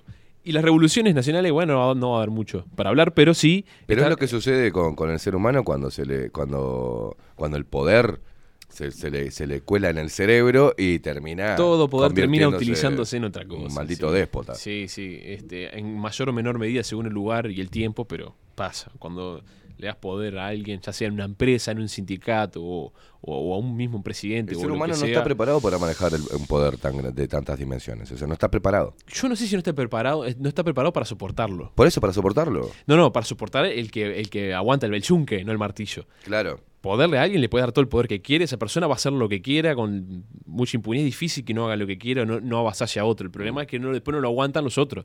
Por eso, mire que las dictaduras no- no- por lo general empiezan, o los grandes Claro. empiezan con aprobación. Claro. Y después es el problema. Ahí Claro. está, ¿no? Porque después el otro es juega, juega, viva la pepa y los que están abajo, ¿no? Cuando los que son No, vamos, yunque- vamos, vamos- vamos a hacer un golpe. Porque, Seguro. este está bien de vivo. está- Ahí está. va. Las revoluciones blancas. eh, El tema es que después lo que hacen el golpe, porque se dan cuenta que hay un líder que está de vivo y que es un déspota, después lo derrocan y, y ellos se convierten en el déspota que tanto criticaban y por el cual le hicieron un golpe, ¿no? Es, suele pasar. es suele cíclico pasar, la, la- Suele pasar. El poder no lo quiero que lo tengas vos. Y no es quiero que lo tenga el pueblo, no, quiero tenerlo yo ahora. No, no, claro. No, pero igual el pueblo, eso es, siempre, es- eso es uno de los grandes versos. Si bien es obvio que, que- De que aquella la- época, es de- uno de los grandes versos ya de la República Romana, de Sí, los sí, sí. optimates contra los populares. Nosotros somos los populares y representamos al pueblo. Exacto. Julio César Olvídate. representando al pueblo, mamita. Cayo Mario representando al pueblo, por favor. A ver, entonces, las, esto es una, una de las cosas que pasaba con el Partido Colorado de- del Partido del Estado. Y una de las cosas que tiene el Uruguay, que se ha ido desestructurando un poco, pero como cayó mano de los Frente Amplistas, no, no la historia nacional, es difícil que, que se, se termine de des- desestructurar. Es que la historia del. Lo digo como una máxima que no es tan así, pero, pero a grandes rasgos la historia del- nacional es la historia del Partido Colorado. Sí, sí, claro. Ah, Es la que ha hecho y deshecho a, a gusto y disgusto y según su tiempo ha puesto y sacado de, de la- de la glorificación a los personajes según ha Sí. Estamos atravesados por los colorados. Por los sea, colorados, este sí, sí, es que son los La que... idiosincrasia de este país es, es- es es colorada. colorada, seguro, sobre todo ballista. Que Sí. el ballismo viene igual, o sea, no inventó todo. Justamente, después de esta paz de abril de la Revolución de las Lanzas del 72, viene todo este proceso que hablábamos, de, intentos de, hasta de fusionismo, te digo, que venía de antes del 52, 51-52, pero hubo intentos de todo tipo de gobernar, terminan dictaduras por la crisis económica, no había, una, no había una moneda nacional, había un montón de bancos que emitían, emitían, el papel sin respaldo, no, cualquiera, hermoso, hermoso. Hasta los peluquerías prestaban plata, en un momento en Uruguay era, era ya la usura no, tan grande, no, había, pelu- había almacenes que prestaban plata crédito, después no había, porque después no estaba respaldado Claro. nada. Caí- se cerraba un banco en Londres y acá había una crisis que se mueve, había una hambruna como de seis meses. Bueno, es, es Uruguay es maravilloso. Hermoso Uruguay. Sí, sí. Sí, Ya viste con los problemas que había antes, ¿no? Nosotros nos quejamos, pero hay cosas que cambian y otras que no cambian. No cambian, esas no cambian. Este, ¿Qué pasa? Después de la apertura de lo que viene se llama el civilismo, así como tuvimos el golpe blando acá de, de Valdomir, después del, terrismo, pasándole, eh, dando la apertura democrática, que tuvimos un, un general en la época del militarismo del 76 al 80, al 90, que fue Máximo Santo, que cocina, ¿no? La gran Sanguinetti cocinó con Julio Herrera Lloves, que era el Sanguinetti de la época, y hace una apertura democrática. Bueno, Julio Herrera Lloves en el 90 sale presidente, es, es el presidente del 90 al 94, en el cual, bueno, este, si bien de blanco no tenía nada y nunca los quiso, más o menos se respetaron las jefaturas esas que venían del 72 se respetaron y más o menos se venía llevando la cosa, una crisis económica, una crisis sanitaria, pasó de todo en el gobierno de Herrera, no le fue muy bien, si bien ideológicamente fue un- y terminó pobre, fue uno de los pocos presidentes que murió pobre, una pensión. Y no quiso cobrar nunca una pensión del Estado. Es una cosa que hay que recalcarla entre todo lo malo que pueda tener Julio Herrera, bueno y malo que pueda tener Julio. Esa, esa hay que recalcarla. Murió en una pensión de mala muerte en Julio Herrera, en la Ciudad Vieja, si no me equivoco. Murió pobre, fue uno de los pocos presidentes que entró rico y salió pobre. Así que vamos, vamos a anotarle. Así como yo, Eh, Eh. uno, eh, un humanista, el Mujica, el humanista. así como yo que me voy a morir pobre. El humanista, Mujica. Es un humanista. Un humanista. Usted lo sabe. Obvio, ¿no? Es del pueblo, el Pepe del pueblo. No tiene plata, vive en una casa de barro. Obvio, una casa que consiguió trabajando arduamente en el campo. Mira que laburó ese hombre, ¿eh? Trabajó. eh, Creo que el BPS está al rojo vivo tantas No, horas que tiene no. de encaja. No, no. Tipo, tipo un ejemplo a nivel global. Mira que sabe de mano de obra ese hombre. Mire que acá nos conocen por Suárez, Cavani y el Pepe Mujica. O sea, estamos, estamos Qué muy bien Y sabe- vistos. sabe- eh, sabe que lo peor es que es en cierto. Qué triste. Qué triste. ¿Qué es eso? Qué triste. Tres expresiones, este, ¿no? Suárez, Cavani y el Pepe. Y la maruja, ¿no? Y la maruja. Y la maruja. La marihuana Ahí libre. va, Vos viene. vas a viajar por cualquier parte del mundo Ah, y Uruguay. marihuana, eh, marihuana. Ma- marihuana. Maruja, y viene gente acá, pre- pregunta en los kioscos, ¿viste? A ver si No le importa un carajo No, lo no. viene. El turista viene, este, che, mirá, porque tenés las playas. No, no, no, Maruja, hermano. ¿Dónde, compró? O sea, claro. Es un germinador de, de porrero. Es hermoso. Ahí va. Bueno, Y bueno, recordemos, las- los cuatro que no, por los cuales nos conocen a, a nivel mundial. Suárez, Cavani, Cavani. Mujica y la Maruja. sí. Excelente, boludo. Qué, línea Qué orgullo. Qué línea de cuatro esa, Oh, hermoso. por favor. Divino. Hermoso. Hermoso. Uruguay nomás. Uruguay nomás. Uruguay no. Uruguay nomás. Exacto. Bueno, eh, ¿en qué estábamos? Bueno, para ir cerrando, ¿qué pasa? El, el- tenemos el problema de que, si bien se habían respetado las jefaturas blancas y coloradas, ese país dividido que teníamos, o sea, imagínense, había una constitución que no se cumplía nada, y teníamos un país dividido en dos, en dos facciones que en un momento no eran, pero después ya eran dos partidos, había un directorio del partido Claro. con todos los nombres que hasta hoy en día se repiten, Herrera, Oves, eh, ¿no? Este, eh, Mieres, muchos apellidos que se siguen repitiendo hasta hoy en día estaban. Así que este, Sarabia, no, no, hay que irse muy lejos, 150 años no son nada. Y hay un gran problema que es el, que, el tema del voto, por ejemplo. Se- se- las últimas dos grandes revoluciones que hubo en el Uruguay vienen porque los partidos, lo- los partidos del Estado, que era el Partido Colorado, usaban, Pero- pero usaban- esa, esa es la estrategia que usó Valle para, para sacarle el poder a los blancos que tenían pa- parte de... No. Sí. Bien. Fue eh, el voto. ¿Qué pasa? Recordemos, los blancos se habían apropiado de un coso, de una parte del país. Después de la paz de abril tenían cuatro jefaturas. Bien. Y a lo largo del tiempo, por ejemplo, el Máximo Santos, para que, era, que había sido dictador, para elegirse presidente, otro trucho, ¿no? El dictador, para elegirse presidente, antes él no había voto directo, al presidente lo elegía, lo dirigía, lo elegía la asamblea. La asamblea. Entonces, no le llegaba, no- los diputados en la asamblea no llegaban a que él saliera. Entonces creó un departamento nuevo para un diputado que, que ganaran la voto y lo votaran a él. Y le- es lo que hizo. Puso un nombre de paja porque no, no se podía como reelegir. Puso un nombre de paja que era Pedro Varela. En cuanto sale, renuncia y se pone él de vuelta. Una cosa hermoso. Hermoso. Hermoso. Bueno, e- es, entonces a los blancos le empieza a molestar, porque ¿qué pasa? Los blancos tenían cuatro jefaturas los colorados tenían, ya tenían como 56. No, sí, es un chiste, no tiene 56. Este, cada vez tenía más, ¿viste? Cada vez creaba más y cada vez... te- Entonces, ¿qué pasa? Pero, ese diputado, que era una truchada, lo que decía, después ese departamento no se borraba, y, y en la asamblea cada vez había, había más eh, porcentaje de colorado y los blancos siempre eran los mismos. Claro. Entonces eso lleva un montón de, de- primero, de, de, de tratativa, de negociaciones que nunca llegan a nada. Y bueno, lleva los levantamientos de 1896-97. El del 96 fue una, una especie de escaramuza, que es la chirinada. El, el 97 y la del 904, que son todas de Aparicio Sarabia contra el gobierno institucional colorado. Hay que decirlo, un gobierno institucional que no funcionaba como Claro. tal, la constitución no existía. La primera es contra eh, Juan Hidarte Borda, un presidente que hemos hablado, le dedicamos una columna el año pasado. El único magnicidio que hubo, el único presidente que fue ejecutado en. Presidentes que murieron en ejercicio hubo Tomás Berreta y eh, el que estaba, el que era el presidente Pacheco, este, en el 67, que murió, Gestido. Pero eh, el otro que murió fue Villarte Borda, pero pegaron un tiro en la Plaza Independencia. Chau. Así que vino, vino Rabeca, un muchacho, eh, esto lo voy a decir sin prueba, pero probablemente lo más probable pagado por el Partido Colorado, por Valle y etcétera, que lo fue a saludar a la cárcel y después este, le, le consiguió un cargo en la aduana cuando él fue presidente. Vino, sí, sí. Bien, pibe. Mira, boteja, vení. Le encajó un tiro en el Soronca y marchó el, presi- el Presi. Esta circunstancia se da en medio de una guerra civil. Apareció Sarabia, Claro. se levanta. Uno de los levantamientos armados del- de las causas es el tema del voto secreto. ¿Qué pasa con el voto secreto? Era cantado, vos firmabas y ponías tu nombre. Yo voto el Partido Nacional.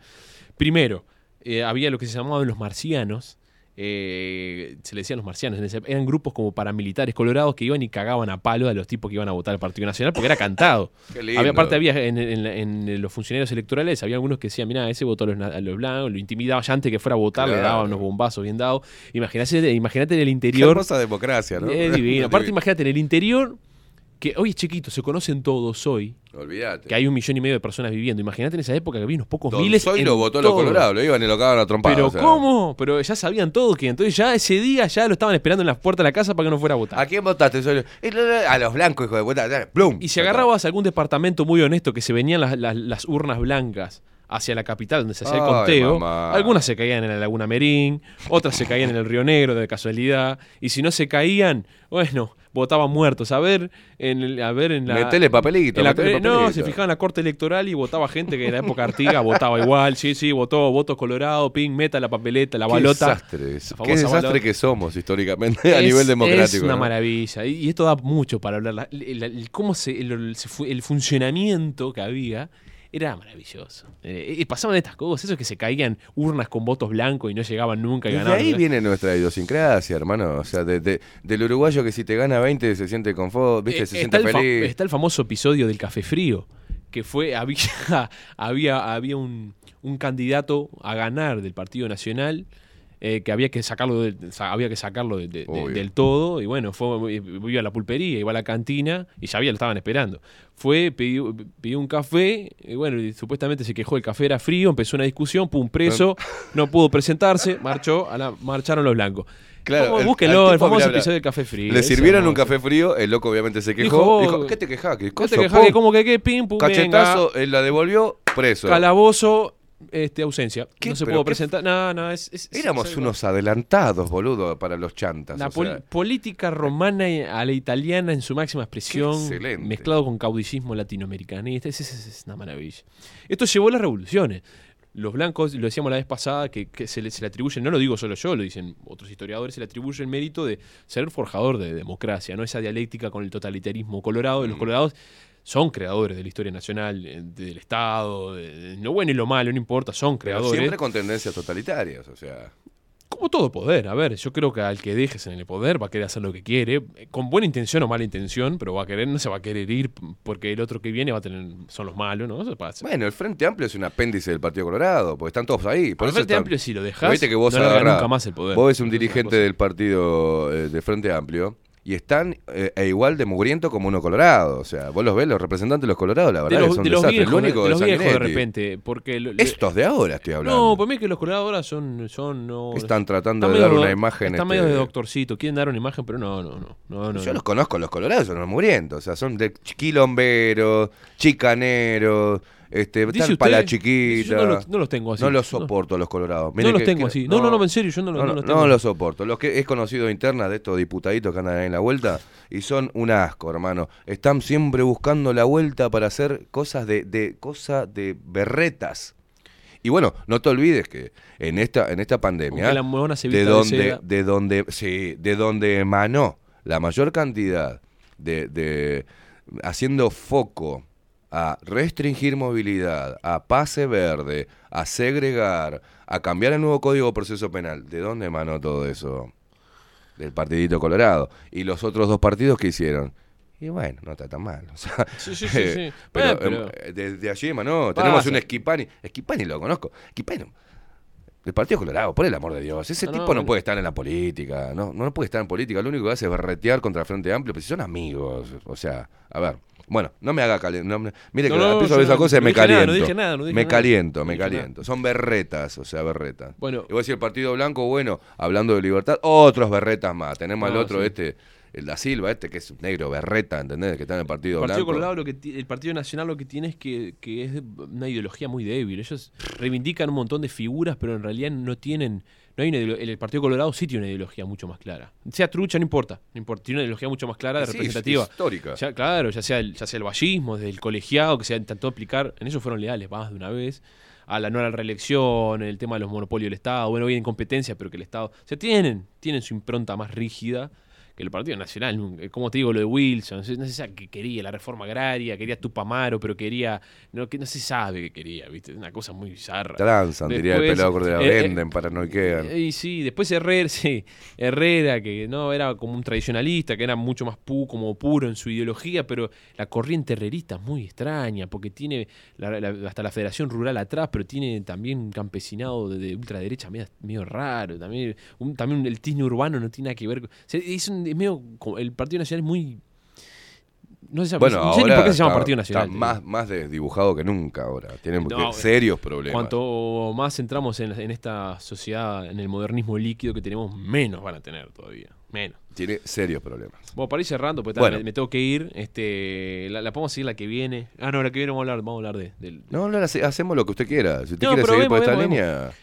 Estos temas son muy interesantes, porque Sí. es otra cosa que pasa que tuvo este Uruguay olvidado. Es un Uruguay olvidado, porque no hay documentales de historia nacional, no hay documentales de ideología nacional. Si usted busca en internet, hay algún documental bueno, hay alguna cosita buena, pero es muy poca.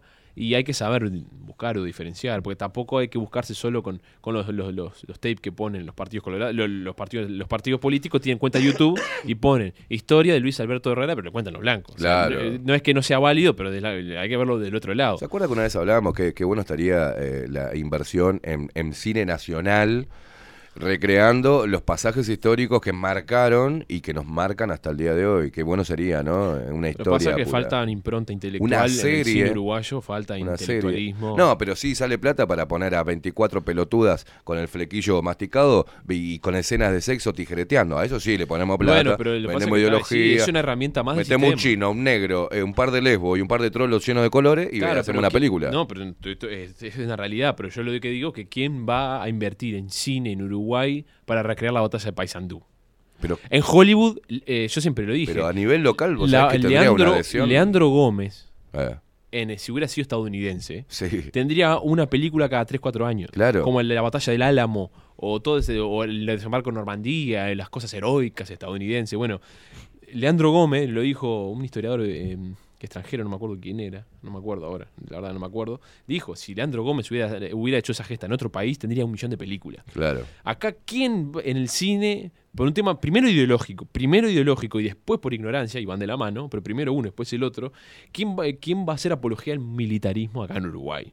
Del cine. Claro. Imposible. Y mirando una batalla Pero yo prefiero heroico. que se vaya, los impuestos se vayan ahí, ¿no? En los curros del Ministerio No, de Educación y usted, Cultura. pero imagínese los Pero no curros que solamente hay. yo, mucha gente creo que estaría bueno, este, a- le parecería bueno que los, los que nos sacan de impuestos para meter en el Ministerio de Educación y Cultura y desde ahí promover una cultura retrógrada y cada vez que nos está haciendo más imbéciles, ¿tá? de lo que somos ya, eh, que vaya para ese lado, ¿no? En, en, eh, en promover, No, es que este, a ver, Si hace una. Catanga, sí, o sea, sí, el violador eres tú. A ver, si, si, si, haces, si haces una encuesta, no sé, de repente te, te sorprendes y una mayoría Claro. le gustaría que esos dineros se invirtieran en, en películas, ni siquiera te digo cultural, o sea, películas de repente históricas. Histórica, acá hay campo abierto para filmar escena de batalla y de lo que quieran. Vienen a filmar acá. Y la, la ciudad está igual que hace 100 años en muchos lugares, hasta puede filmar en Ciudad Vieja, a Rivera Ya saliendo está. de la, la casa de Rivera está igual que hace 200 años. O sea, Claro. hay cosas que No precisás mucha inversión, Claro, no Nada. ni, ni plató, se le llevó las luces y ya está, o sea, no tiene nada. Hasta los viejos, hay viejos que viven que son de la de Rivera. Encima todavía. le pagás eh, en Ciudad Vieja para usar algo, le pagás a unos cubanitos venezolanos que viven ahí, gracias al Frente Amplio, lo sacás ahí, le pagás unos mangos, todavía tienen plata. Pero por favor, Olvídate, o sea, ya está. Divino. Entonces, No me colgué los trapos, ne- negro, claro, le pero sin embargo, el cine está en otra frecuencia, está en otra frecuencia. Sí. Está para otros, otros viajes, está para la ideología. Pasa que Todo ah, es pasa- ideología. ¿Vos te diste cuenta en las últimas películas? Arrancado de los pelos sale alguien que es gay. Sí. Pero, bueno, ¿viste? Una de las cosas más bizarras que me he percatado, no sé si, porque ta, eh, hay que perder el tiempo en verlas, hay que perder el tiempo, pero antes de cerrar, una cosa que me pareció muy bizarra, la otra vez estuve viendo Star Wars, viste que ahora hay una serie, vos No me digas que hay algún, algún extraterrestre puto, algún... Bueno, Star Wars da para mucho, no, pero déjeme, déjeme llegar, a, llegar a esto. Siempre estuvo el Imperio Galáctico, que son los malos, Sí, vestidos sí, de nazi, ¿no? Vestido de nazi, Y, y los rebeldes, bueno.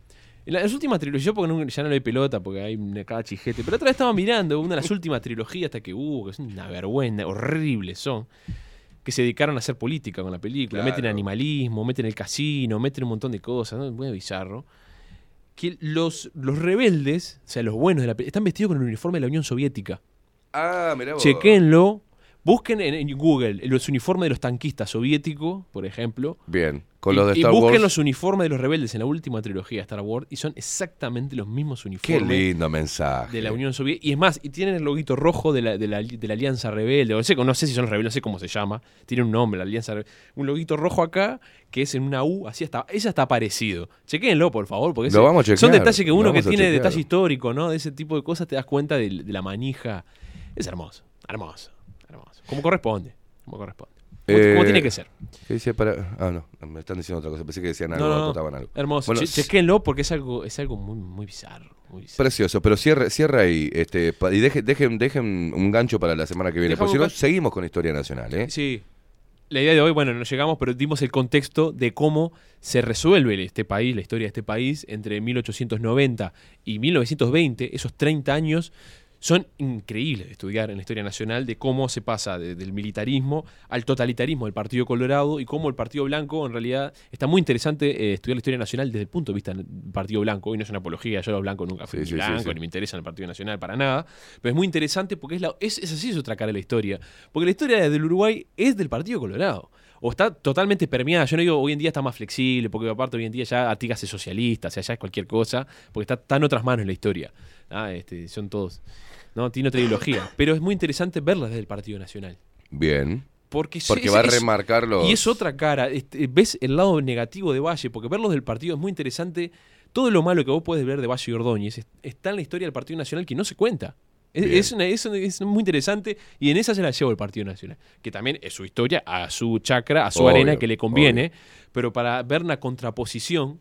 Pues Valle Ordóñez es Valle Ordóñez, el creador del Estado, y tiene películas documentales, el origen, ¿no? que está buenísimo, Sí, ¿no? sí, pero sí, tiene todo, pero todo lo malo y lo otro no, no, no No, lo- no está. entonces en esos 20, en esos 30 años, del 890 al 1920, dimos un paneo de cómo estaba la sociedad para que vengan dos revoluciones que terminen en el vallismo, victorioso olímpico de las revoluciones y que aplastó a los blancos, y cómo de, de ese totalitarismo, de héroe de guerra, de destruir al Partido Nacional y crear un Estado fuerte, colorado, vienen los propios rechazos, no solo de los blancos unidos para liquidarlo, sin, y las ideas del, del colegiado y todas sus reformas, sino también de Pedro Manini Ríos y Ay, me suena. el riverismo Me suena. para liquidar al vallismo y cómo ahí se empieza a construir la- el Uruguay de coparticipación que hasta hoy en día nos rige. Creo que en la columna que viene vamos a, a- a terminar de cerrar con esto. Perfecto. Pablo Boraño, la otra cara de la historia, se tienen que ir.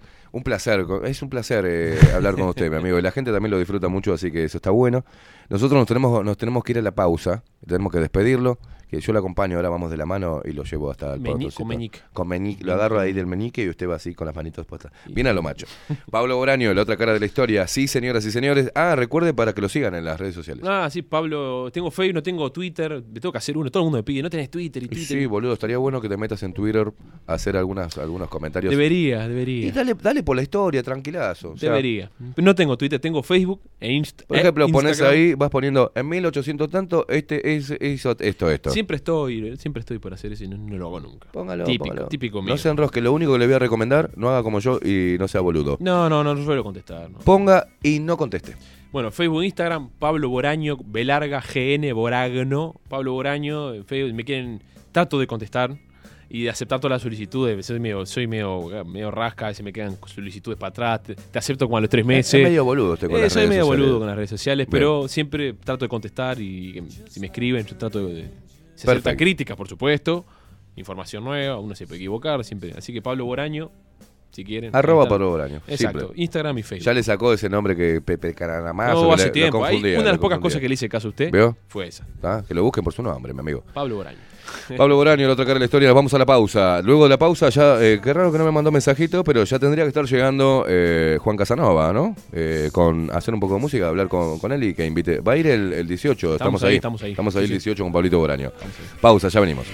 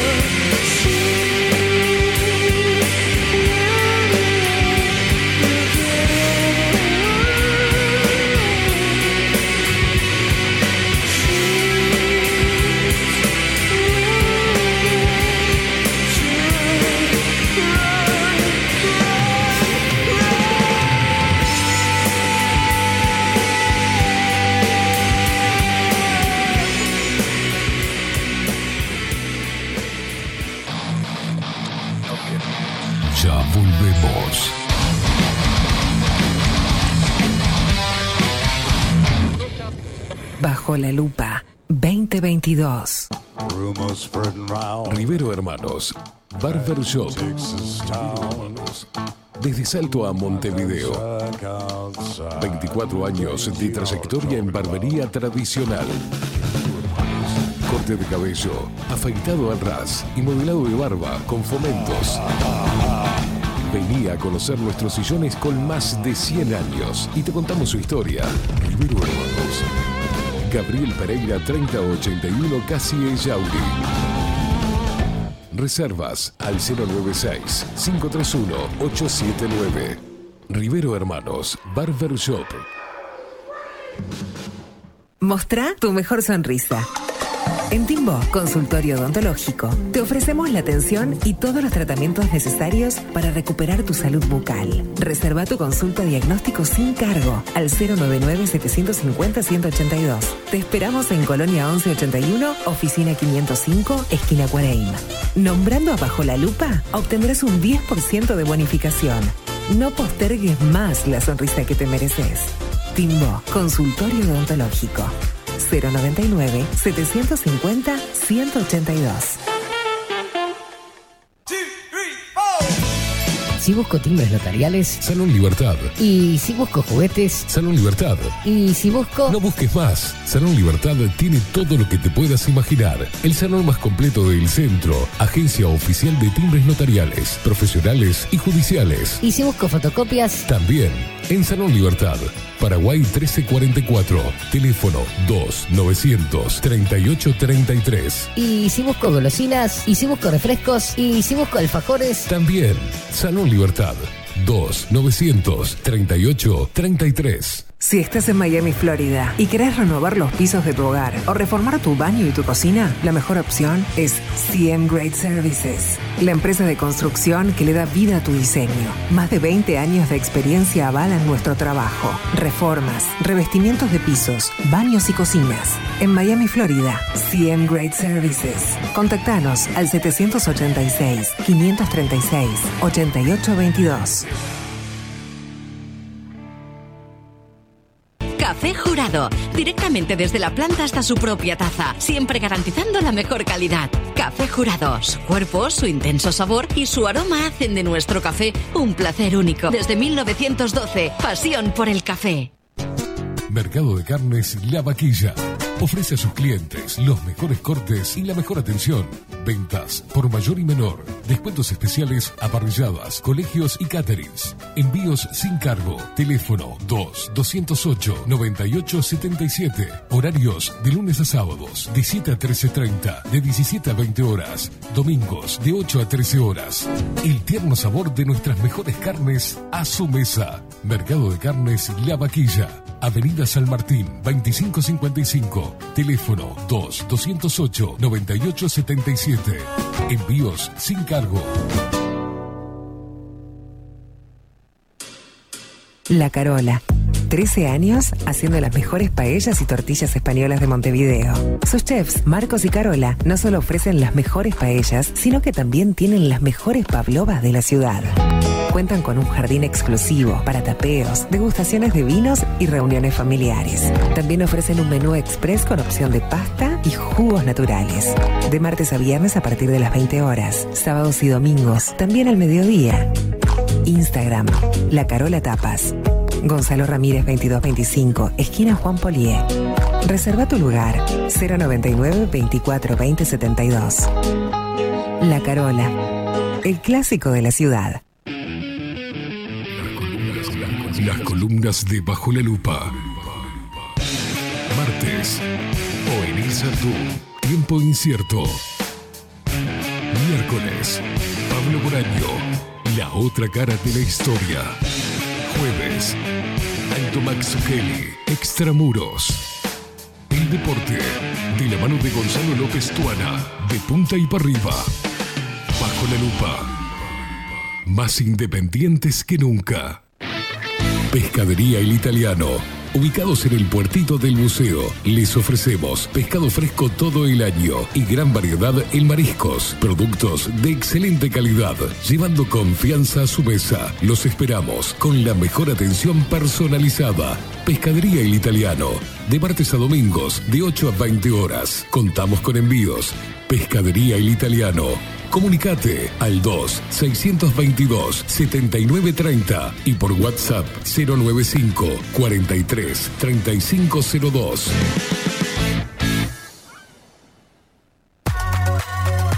Mercería Las Labores. La mercería más antigua del país, desde hace más de 100 años junto a vos. Tristán Baja, 1524, abierto de 9 a 19 horas. Visítanos en www.lanerialaslavores.com.uy. Facebook, Mercería Las Labores. En Instagram, Mercería Lanería Las Labores. 094-893-881. En artículos de mercería y lanería, lo que no encuentra aquí, no existe. Wolfer Contenedores. Realizamos oficinas, viviendas y proyectos a medida. En Wolfer Contenedores armamos el proyecto para tu vivienda con uno o más contenedores. Visita nuestro showroom en Ruta 1, kilómetro 155-500 y elegí tu vivienda. Wolfer Contenedores para entrega inmediata. Informate al 094-263-705 45 20 31 63 o en wolfer.com.uy. Wolfer Contenedores desde Colonia y Montevideo para todo el país. Estudio Jurídico Notarial, Perezcal y Asociados. Más de 25 años de experiencia en todas las materias, representando a estudios nacionales e internacionales. Una amplia trayectoria en materia penal, sucesiones y reivindicaciones. Más de dos décadas de experiencia recuperando terrenos ocupados. Torre Gorlero, oficina 20, 21 y 22. 099-309-319.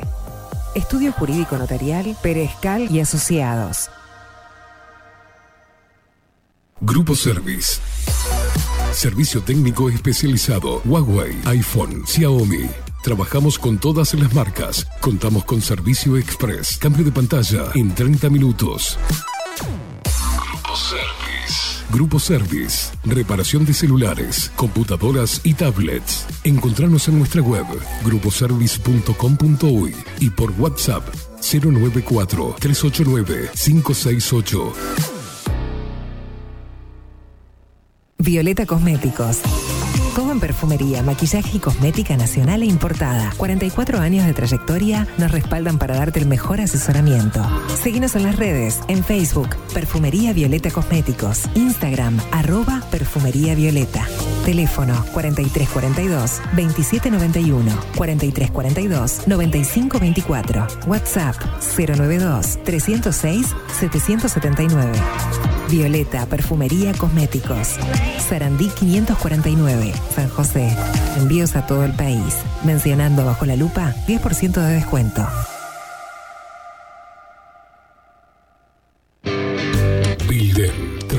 Digital. Creamos la estrategia de transformación digital para que tu empresa avance y se adapte a los desafíos de hoy. Desarrollo y posicionamiento web, community management, planes de marketing digital, Builden. Transformación digital. Comunicate al 094 400 060 o escribinos a hola.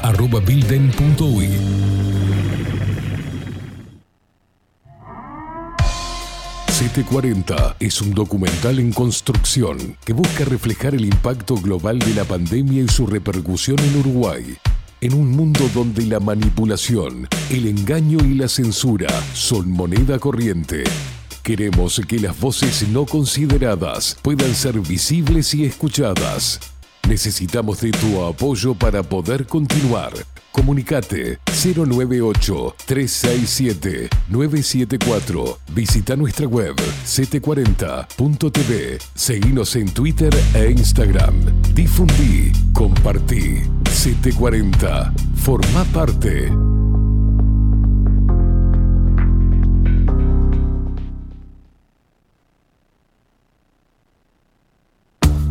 Ahora también estamos en Twitch. Seguinos en Bajo la Lupa guion bajo uy. En Bajo la Lupa guion bajo uy. Bajo la Lupa contenidos más independientes que nunca.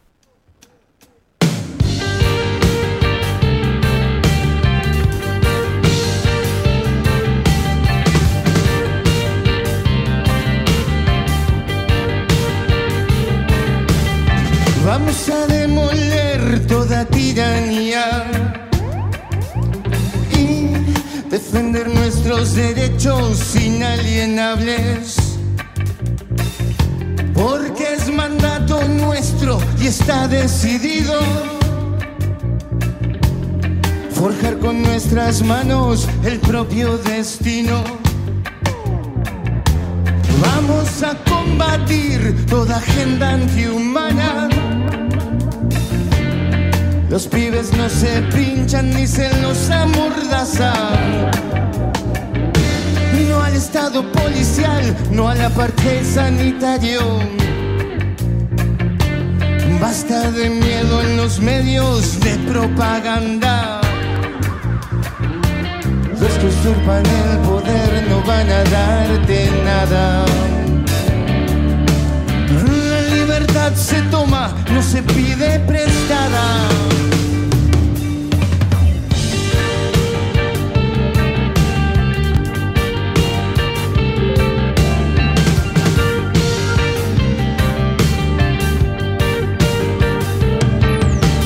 Vamos a detonar esta distopía.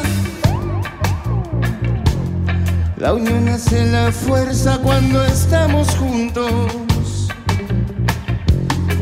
Porque sin miedo lo que hay es amor y coraje. Para hacer florecer y transformar al mundo.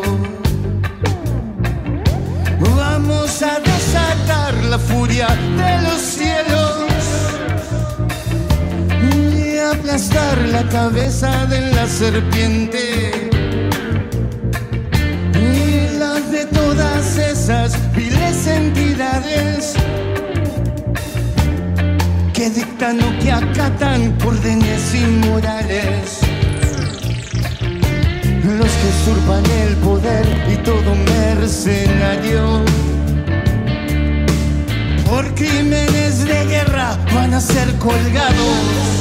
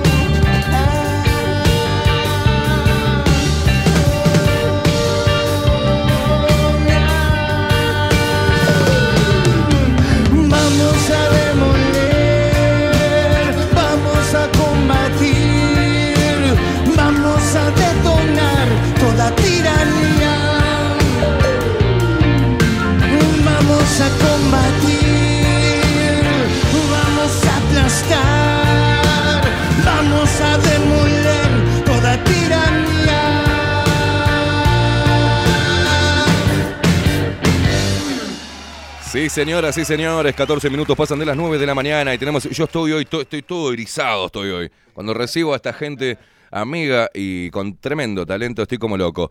Vamos a recibir, sí, señoras y señores, Juan Casanova. ¿Cómo le va, señor? ¿Qué tal, bro? Encantado ¿Cómo anda? de verte. El mejor programa de radio del país. ¿Por qué? Mm, Porque uno nos podemos puede fumar. un- pucho.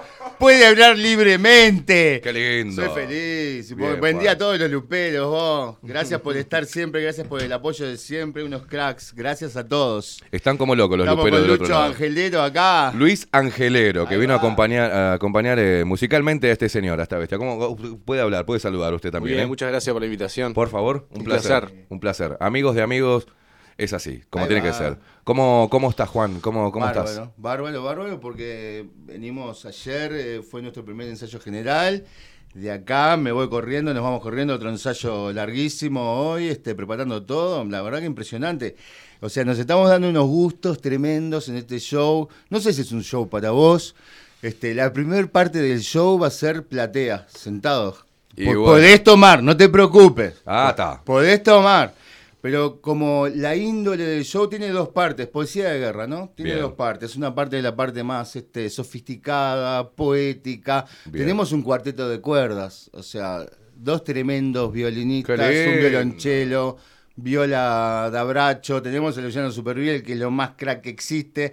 Vamos a hacer, ¿cómo te podría decir? Las versiones definitivas de Flores en mi tumba y La plegaria por América del Sur. No, qué Yo tengo miedo de que te derritas, porque vos escuchás No, otro tipo de música. no. Escuchás esto y te morís. Vos no sabés lo impresionante. ¿Cómo Pero que bueno, yo escucho otro tipo de música? tiene, ya sé, tiene dos partes esto. Una parte más sofisticada y la otra, sacamos las sillas a la mierda en el intermedio y ahí pogueamos todo. lo Y ahí que pogueamos quieras. todo. Claro que sí, Y señor. se puede tomar ahí también, ¿no? Porque me, me vuelvo loco. La otra vez fui a ver un show sentadito ahí como un boludo viendo un show de rock. Digo, me quiero volver loco.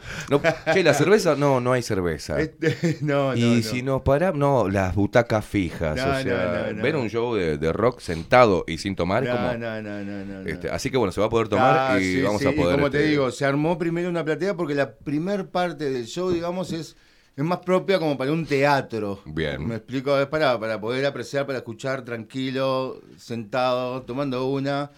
Y la segunda parte sacamos la silla a la mierda y ahí pogueas todo lo que quieras. Excelente, excelente. Va a, estar- va a tener todos los condimentos el show Sí, del señor, próximo sí, sábado. señor. No, es- tenemos un show tremendo, tenemos 14 músicos en, en escena, este y, y- y no- Estás contento, Juan. y sí, contento. porque primero que nada, como decía, gracias a todos los luperos por el apoyo de siempre, a vos Esteban, a toda la gente que, que da para adelante. Para mí estos dos últimos años, sabes que fueron años muy difíciles. Salados. Tengo una vida muy complicada, doy un show por año, es este sábado, ¿entendés? Pero lo bueno de todo es que con Luis, con, con Miguel Nieto, Nico Rodríguez, el primo de Baimaca que iba a venir hoy, que quería presentárselo a todos los luperos, otro de los creadores de Data, este, pero no, por razones laborales no pudo venir, claro que sí. Este, Pero se vienen cuando quieran, loco, esta es tu casa. Así Claro, que vos, cuando vos quieras te No, venís. es que algún día tenemos que meter un, tenemos Vamos que meter un toque posta. ¿Querés, ¿Querés hacer un toque? Claro, tenemos que hacer acá, apropiarnos del asunto y meter una lindo. algo. Sí, claro. Ahora tengo banda. Es así, cuando vine acá la primera vez Yo no te iba a tenía preguntar con quién tocar. Vamos a ordenarnos, porque estamos, estamos todos muy emocionados. De este lado, de que de, por el próximo toque tuyo, ahora y con todos estos monstruos que se, que se acoplaron, pero me acuerdo que las veces que te tuvimos en, Mm. en Bajo la Lupa, eh, dabas cuenta de ese problema, de no poder Claro. tener un soporte, una banda, como Claro. para desarrollar esto que está pasando ahora. Exactamente, que además este, eh, en septiembre pasado, que dimos eh, un show también en, en la sala de museo que se grabó, este, también eh, Poesía de Guerra, que es mi show personal, es como mi biografía en canciones, como me gusta llamarle. Yo pongo, hago una puesta en escena arbitraria donde invito a los amigos que se me canta. Este, y hago el repertorio que se me ocurre según los tiempos en los que vivo. Eh, entonces, este Poesía de Guerra que se grabó el año pasado, sale el disco, va a estar colgado en todas las plataformas este viernes. Este, ¡Qué lindo! Y entonces vamos a, a celebrar la salida de este disco que, sí, no es un disco con todos temas originales, pero sí es una muestra de lo que ha sido a lo largo de, toda mi carrera, ¿viste? Empieza de canciones que compusimos en el 84 con Natero para los traidores, termina con la que hicimos este con, o con Data que hicimos con Baimaca y, y Manifesto que hicimos con los amigos de la Vela Puerca. Y lo que deja planteado es, bueno, esto fue hasta ahora. Ahora tengo una banda y lo que queremos hacer es seguir para adelante, componiendo y metiendo a la altura de las circunstancias históricas como suele hacer. Perfecto. E- Es. Eh, vos lo que es, ¿no? Después, yo te iba a preguntar. eh, ¿cómo, cómo está Juan o, o tu evolución, este, en un resumen, de, de escuchar eh, Radio Babilonia a hoy, en este contexto? ¿Cuál fue tu crecimiento o no? Si hubo estancamiento en cuanto a, tu arte. Eh, ¿cómo, ¿Cómo la vive un uruguayo haciendo música en Uruguay, ¿no? Este, en esta sociedad y cuánto hablábamos una vez de la dependencia de quizás del Estado, este, o bueno, decir, bueno, tengo que transar y tengo que hacer un contrato porque si no, no morfo. Eh, pero, ¿cuál ha sido tu evolución? ¿Qué, qué- cuán lejos estás de ese Juan de, de Radio Babilonia a este? En realidad, lo que me pasó. ¿O cuán cerca? Lo, que- lo que, lo que me pasó en estos últimos años es que una de las razones por las que dejé de escribir y componer material en cierto momento es porque me parecía que no tenía eh, recep- recepción. Yo le comentaba a Ovenir Sartú hace, hace un tiempo atrás este, que en 95, Radio Babilonia, sale en 96, pero en 95 compuse una, una canción. Ah, podemos tocar Máquina, por ejemplo. Ese- esa canción, le hablaba a Sartú de esa canción. Esa canción dice Autómata sin alma, bla, bla, bla, bla, bla. Habla de la deshumanización, habla de la simbiosis, de, de, de- de- de la simbiosis entre el mundo biológico y digital. Claro, es En muy... el 95. Claro, es muy, lo habla muy por encima, pero, o sea, muy, muy, muy volado el tema. Pero eh, me, me choqué en aquel tiempo con que este, la interpretación de la gente era boludo, estás hablando de la merca. ¿Entendés? Claro. Entonces, la verdad que sufrí un desaliento tremendo y, y- y empecé a dejar de que no, componer. que no se entendiera el mensaje en realidad que se tomara. Lo hablamos la otra vez cuando nos encontramos ahí, este, en, en el boliche, que decíamos, eh, todas las letras que, que en ese tiempo parecían muy voladas o Mm. demasiado rebuscadas para, para, para el que lo entienda la mayoría de las personas, pensaban que era un viaje de merca. O sea, Exacto. este loco está viajando, está hablando de la merca. Y lo que me pasó es que ahora, en realidad, eh, empecé a recibir otra retroalimentación, digamos, con respecto a canciones que antes no se entendían. Ahora se entienden. Ahora. encuentran su contexto adecuado como y entonces lo que he recibido es una reinterpretación. En 2020 me pasó que junto con Data empezó mucha gente a decirme, a pararme en la calle o a llamarme o mandarme mails diciéndome, ahora entiendo de qué va. 27 años después, O o sea, una demencia. Exacto. Eh, estabas hablando del bueno, futuro. otro de los temas que, que- que tocamos en este show, que es, que es, este mm, el poder de los sueños, habla de la, de la llegada de los robots. O sea, porque el poder de los sueños, que es el eslogan de la Honda, es una canción que, que- que escribí al cumpleaños número 5 de Asimo, que fue el primer robot operativo de la. Honda. El poder de los sueños es su eslogan, se lo robé y puse mi propia visión sobre lo que, lo que iba a ser esto, es decir, eh, el mundo de los robots que siempre te los ofrecen como, bueno, va a ser la- mi novia ideal, la voy a tener dentro del armario o mi novio ideal, ¿entendés? Y, y después lo que yo veo es que tenemos perritos weaponizables, o sea, perritos que uno puede artillar ahora, ¿Te vamos a cuando tener un ejército salido- de asesinos.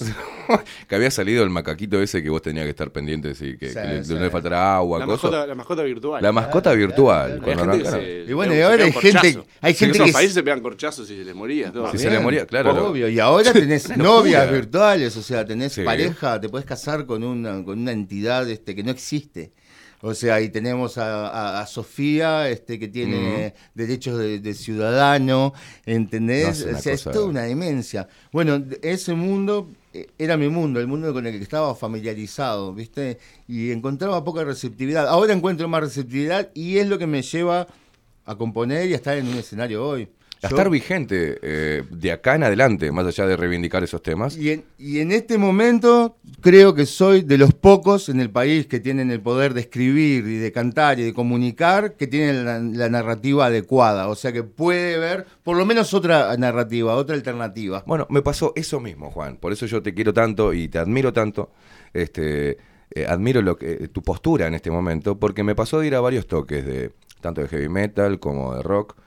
Y bueno, digo, me paraba ahí como espectador en este contexto, digo, bueno, a ver qué van a decir. y no, y eh, yo te extraño y me quiero matar hoy. Claro. Eh, después hablando, porque el capitalismo, el capitalismo moral. O sea, digo, ¿qué pasó? Sí, sí, sí. Nos quedamos en los 80, nos quedamos en los 90. Eso es hay, algo- hay algo que está pasando hoy y nadie está escribiendo sobre eso. Exacto, exacto. Y entonces ahí es donde, donde encuentro de nuevo que tengo alguna utilidad comunicando, porque yo me había eh, realmente alejado de los escenarios, así como de, de- de grabar discos, este, porque vos esperás que las nuevas generaciones eh, digan Claro. lo suyo. En algún momento sucederá que los jóvenes de hoy que se van a tener que comer la, la decisión de si van a entrar en simbiosis o no con la inteligencia artificial y ese mundo, Claro. ese mundo que para nosotros es distópico y es de lo, de lo que estamos hablando. Este, Por ahí, no, en algún momento esperemos que reaccionen, pero mientras No hay conciencia, eso es lo que no hay ninguna no hay conciencia. sino como una aceptación a este mundo virtual y Exacto. navegar en él. Y aparte sea, te, lo, te lo venden de un, de un modo tal que para la juventud, sobre todo, es eh, eh, no lo podés rechazar. ¿Me explicó? Este, te, te- te- te lo venden con todas las ventajas y ya la, la mayoría de los jóvenes tienen el cerebro lavado y centrifugado, entonces es muy difícil. Pero bueno. Yo en lo que puedo aportar de dar otra visión y tratar de llegar a la gente más joven es en lo que estoy ahora y lo que quiero hacer. Por eso para mí es importante este show, la salida de este disco, que como digo es un resumen de lo que pasó, de lo que pasó desde que empecé a tocar siendo un adolescente allá en los 80s Mm. este, hasta 2020 y de aquí para adelante, ¿viste? Bueno, a, a eso, cuando uno define lo que es guerrero, vos en un tema eh, decís, ¿no? Este, cielo pres- llama El guerreros. cielo llama guerreros. y cuando hacías esos temas, más allá de lo adelantado, también estabas en franca rebeldía con el sistema y cómo estaba operando en ese contexto. Por supuesto. ¿no? Pero eh, vuelve, volvés a ponerte. Este, creo que este, este contexto de mierda que estamos viviendo te vuelve a, a eso que habías dejado en un costado, que es la espada, el escudo, todo, te lo volvés a poner a esta edad Exactamente. con, con una experiencia este, y con una forma también evolutiva de, comun- de comunicar, porque hoy tus letras yo escucho y no son para nada rebuscadas, o sea, es- son muy explícitas. Ajá. Eh, y, con, y con un lenguaje que los jóvenes entienden sobre qué es la data, sobre lo que es este eh, el tema data, para mí es un, es un parteaguas también en, en esta movida tuya. Sí. Este, y, y volvés a guerrear. Por ¿ah? supuesto. Volvés a guerrear. Los pibes no se pinchan, vos. Yo hi- hice además un este un, un contrato que hacía 20 años que no firmaba con una compañía solo para sacar un tema que hablara de esto al tiempo en que un montón de hijos de puta decidían vacunar a los pibes. ¿Me Claro. explico? Y salió todo así. Y ahora está, estoy enredado en, en asuntos, este, en negocios, con compañía, con todo. Que por suerte la compañía me siguió la cabeza también, porque les dije, la condición para que yo firme esto es que me saquen ad hoc manifiesto, primer este, Claro. corte de difusión, y salió todo así. Entonces, bueno, seguimos adelante en esto con la idea, ya te digo, de ahora que tengo, que cuento con tremendos amigos que tocan increíble, una banda de gente más joven que yo, que está descubriendo este mundo musical también, Claro. que, que, que no es de sus ¿Cómo se te fueron arrimando, Juan? Porque en un momento eh, yo te conocí solo. Sí. Te conocí con el tema Data, con Baimaca, con Luciano. Ahí va. Eh, ¿Cómo se te fueron acercando eh, musicalmente? Es que en realidad con, con Luis, eh, Luciano y yo trabajamos con Luis todo el tiempo, componemos, hemos eh, Mm. hecho canciones con Lucho. O sea, Lucho además es ingeniero de sonido, o sea, labura, eh, tiene un estudio y estamos muy cercanos. Ah, por ahí te, te tengo que pedir algunas cositas. ya que- Eh, sí, sí, sí, sí. Claro. De- de- de- entonces hay un conocimiento. Que, que- que desemboquemos en tocar juntos son otras cosas fortuitas y que, que ni siquiera eh, vale la pena explicar o analizar. Lo, lo que es importante es que tenemos una banda. Encontramos un bajista, como esas cosas, viste, que empiezan Vamos. a darse de casualidad, de decir, ta, ¿quién va a ser el bajista? Y este dice, "¿Y qué- qué- este? Y este es un crack, el Miguel Nieto, que la rompe. Lu- Luis viene de un mundo eh, distinto, de un lenguaje musical diferente al mío. Miguel Nieto viene de otro, del mundo del hip hop. Este, tenemos al primo de Baimaca que viene del mundo del dub. Y yo que tengo el punky rabioso. Y con Luis lo que compartimos sobre todo es eh, una, una, una base de fondo. Nos gusta la música inglesa. Yo la, noto, la notaba en la guitarra de Víctor Natero. Está ese gusto musical.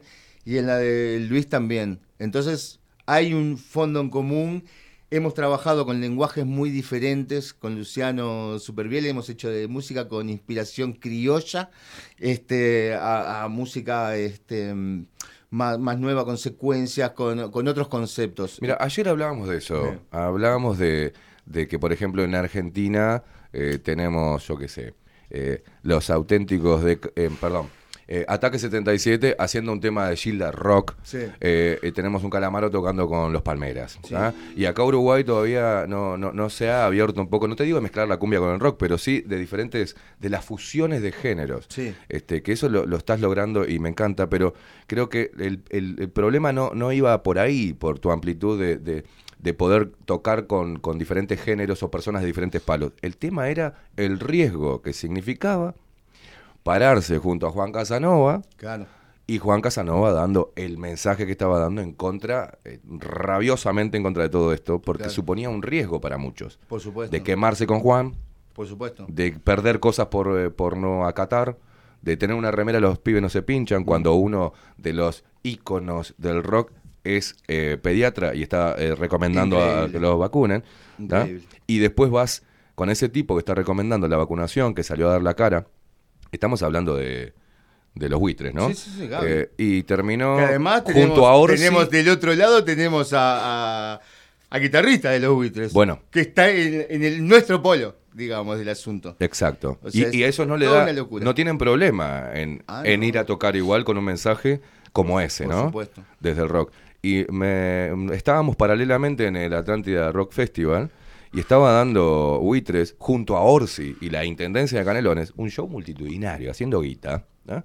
Entonces vos decís, la puta madre, o no entendimos nada hasta ahora de lo que es el rock y en contra de qué está, o, o caímos en un adormecimiento que no podemos despertar. Fíjate, para las personas entiendan, 27 años después, lo que vos querías decir este, y lo que está pasando hoy, eh, y pensaban que le hablabas a la merca, entonces tenemos mucho por adelante. A mí me gusta la otra vez que hablaba que vos, cuando te conocí, Juan, eh, estabas enojado, Súper. estabas este, eh, oscuro, digamos, Ah, con todo bien, esto, bien. estabas nervioso igual que yo, y de la última vez que te vi, que nos vimos hace una semana, es- ya me estabas hablando como hoy, te cambió el, Claro. y de acá quiero proyectarme para hacer esto, y conseguís músicos, y se vienen sumando todos, y estamos armando algo. Yo estoy feliz, loco, de, Gracias, de- verte, de verte así, porque te impulsa, ¿no? Claro, claro. Te impulsa a sí. seguir eh, reivindicando tu postura frente a. Por supuesto, como te decía, tengo, ahora tengo que decir, y, y- y que nadie me está representando a mí. Bien. O sea, como para poder dejar, este, dejar la cancha tranquilo y decir, bueno, estos pibes están haciendo lo que yo quiero escuchar, lo hacen mejor que yo.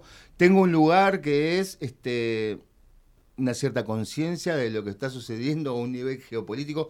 No digo que tenga la verdad yo, este, sino que lo que trato de hacer siempre, lo que hemos hecho siempre desde los viejos traidores, es cuestionar el orden establecido, cuestionar la narrativa y, e intentar generar otro tipo de conciencia y pensamiento crítico. Es eso, yo no Claro. tengo ninguna verdad revelada, tengo mis propias ideas. Tener propias ideas está buenísimo. Por favor. ¿Viste? No hacer copy-paste. Y de la interacción con Luis y con todos estos amigos que son más jóvenes que yo, que, como decíamos, vienen de otros mundos musicales, yo creo que lo que va a dar, va a resultar en una química, en una composición que sea original. Que eso Bien. es lo que me importa, ¿viste? Bien. Entonces creo que, que- creo que vamos por el buen camino, tengo las pilas cargadas, este necesitamos que nos apoyen, necesitamos que, que- sobre todo los de nuestro lado, que nos, que nos ayuden, que nos sigan. Ha sido todo un verdadero infierno llegar hasta acá, para mí, personalmente.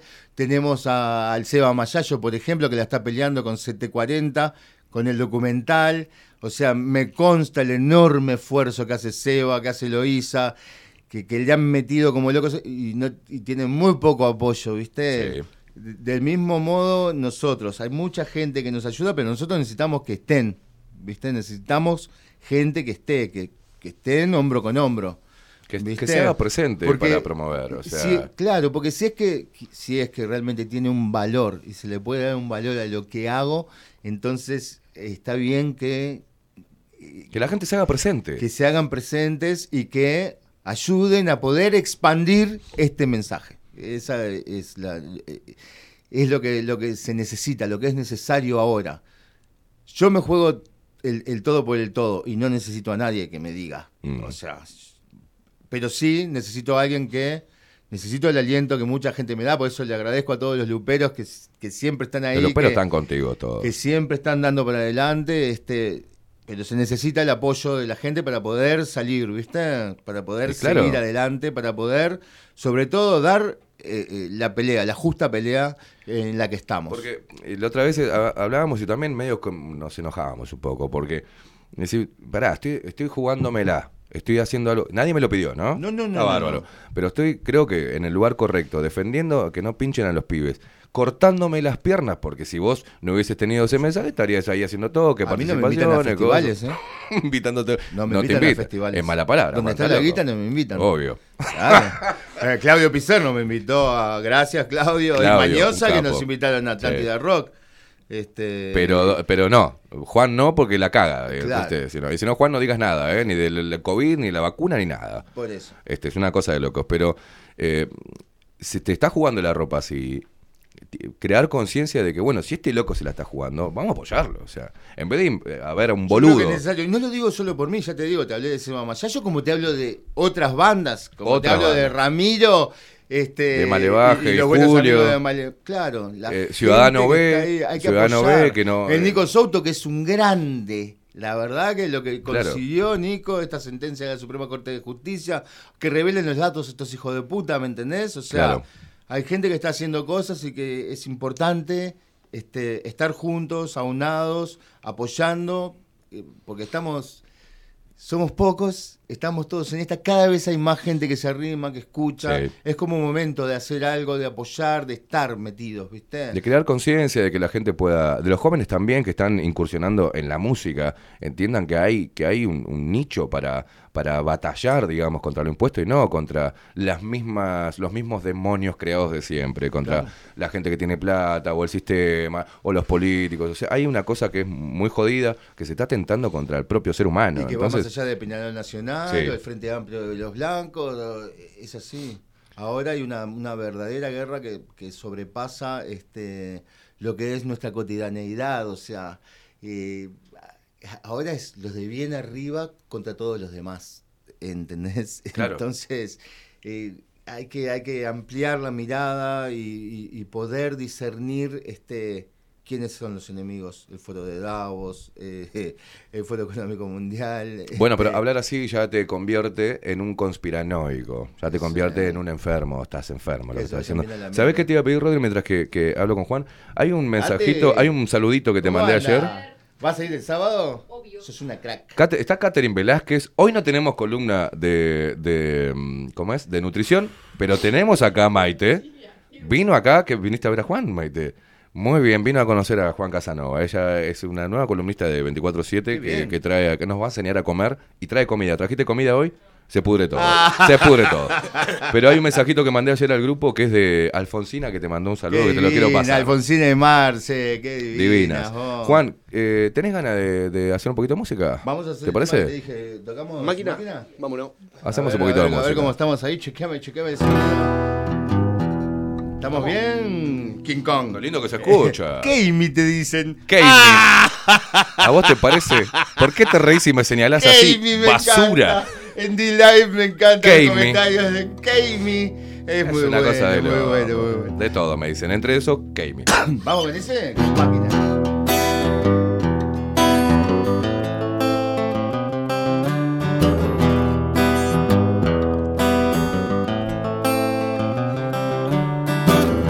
Autómata sin alma, despojos en la noche negra.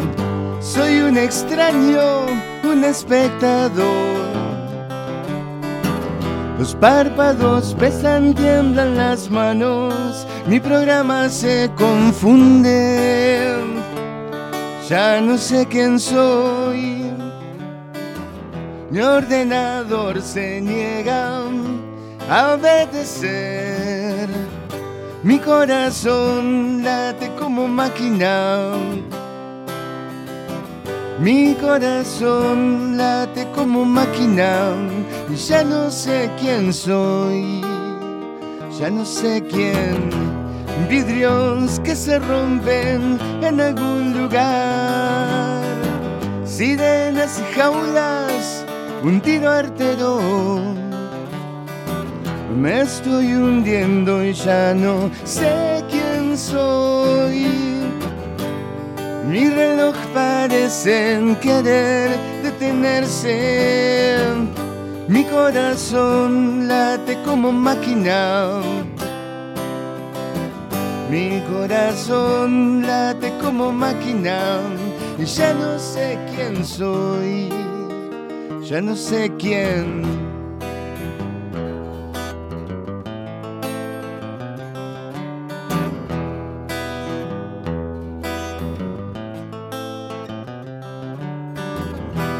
El mundo que pensaste alguna vez. Se desvanece en gestos de dolor. Y estás cayendo y ya no sé quién soy. Y estás buscando la vida entre fantasmas. Tu corazón late como máquina mi corazón late como máquina. Mi corazón late como máquina. Ya no sé quién soy. Ya no sé quién. ¡Bravo! Grosso. ¡Qué Gracias, grande, gracias. Juancito! ¡Qué grande! ¿Cómo me gusta tenerte acá, loco? La Gracias, energía, es la energía. Yo eh, no soy místico, ¿no? Para nada, ya sabes que no soy místico. Pero el tema es la energía, lo que se transmite a través de, Claro de la sí. música, de, de un micrófono, de un mensaje fuerte, eh, necesario también. Acá muchas, te están dando, mandando muchos mensajes de cariño. Les ambos. amo, luperos. Este, unos locos. Y expreseros. Y expreseros también. Y, y siempre cuento, es la misma anécdota, pero es increíble que allá en el 2019 había un loco que me mandaba en WhatsApp este y, y me comentaba los programas y yo no sabía quién mierda era porque no salía. Y era este loco que estaba escuchando de noche y me mandó...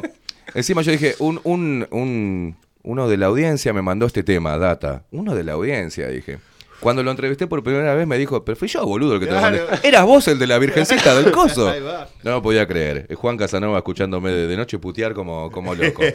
Este, Claro, que para mí, vos, escuchar bajo la lupa y encontrarme con toda la comunidad lupera, que fue increíble porque yo pensé que estaba solo. O sea, de- y, y me sentí muy, muy mal. La verdad que estaba re chupado con el mundo, con todo, con esta sociedad de mierda. Y de repente escuchar bajo la lupa y la puta madre, por fin.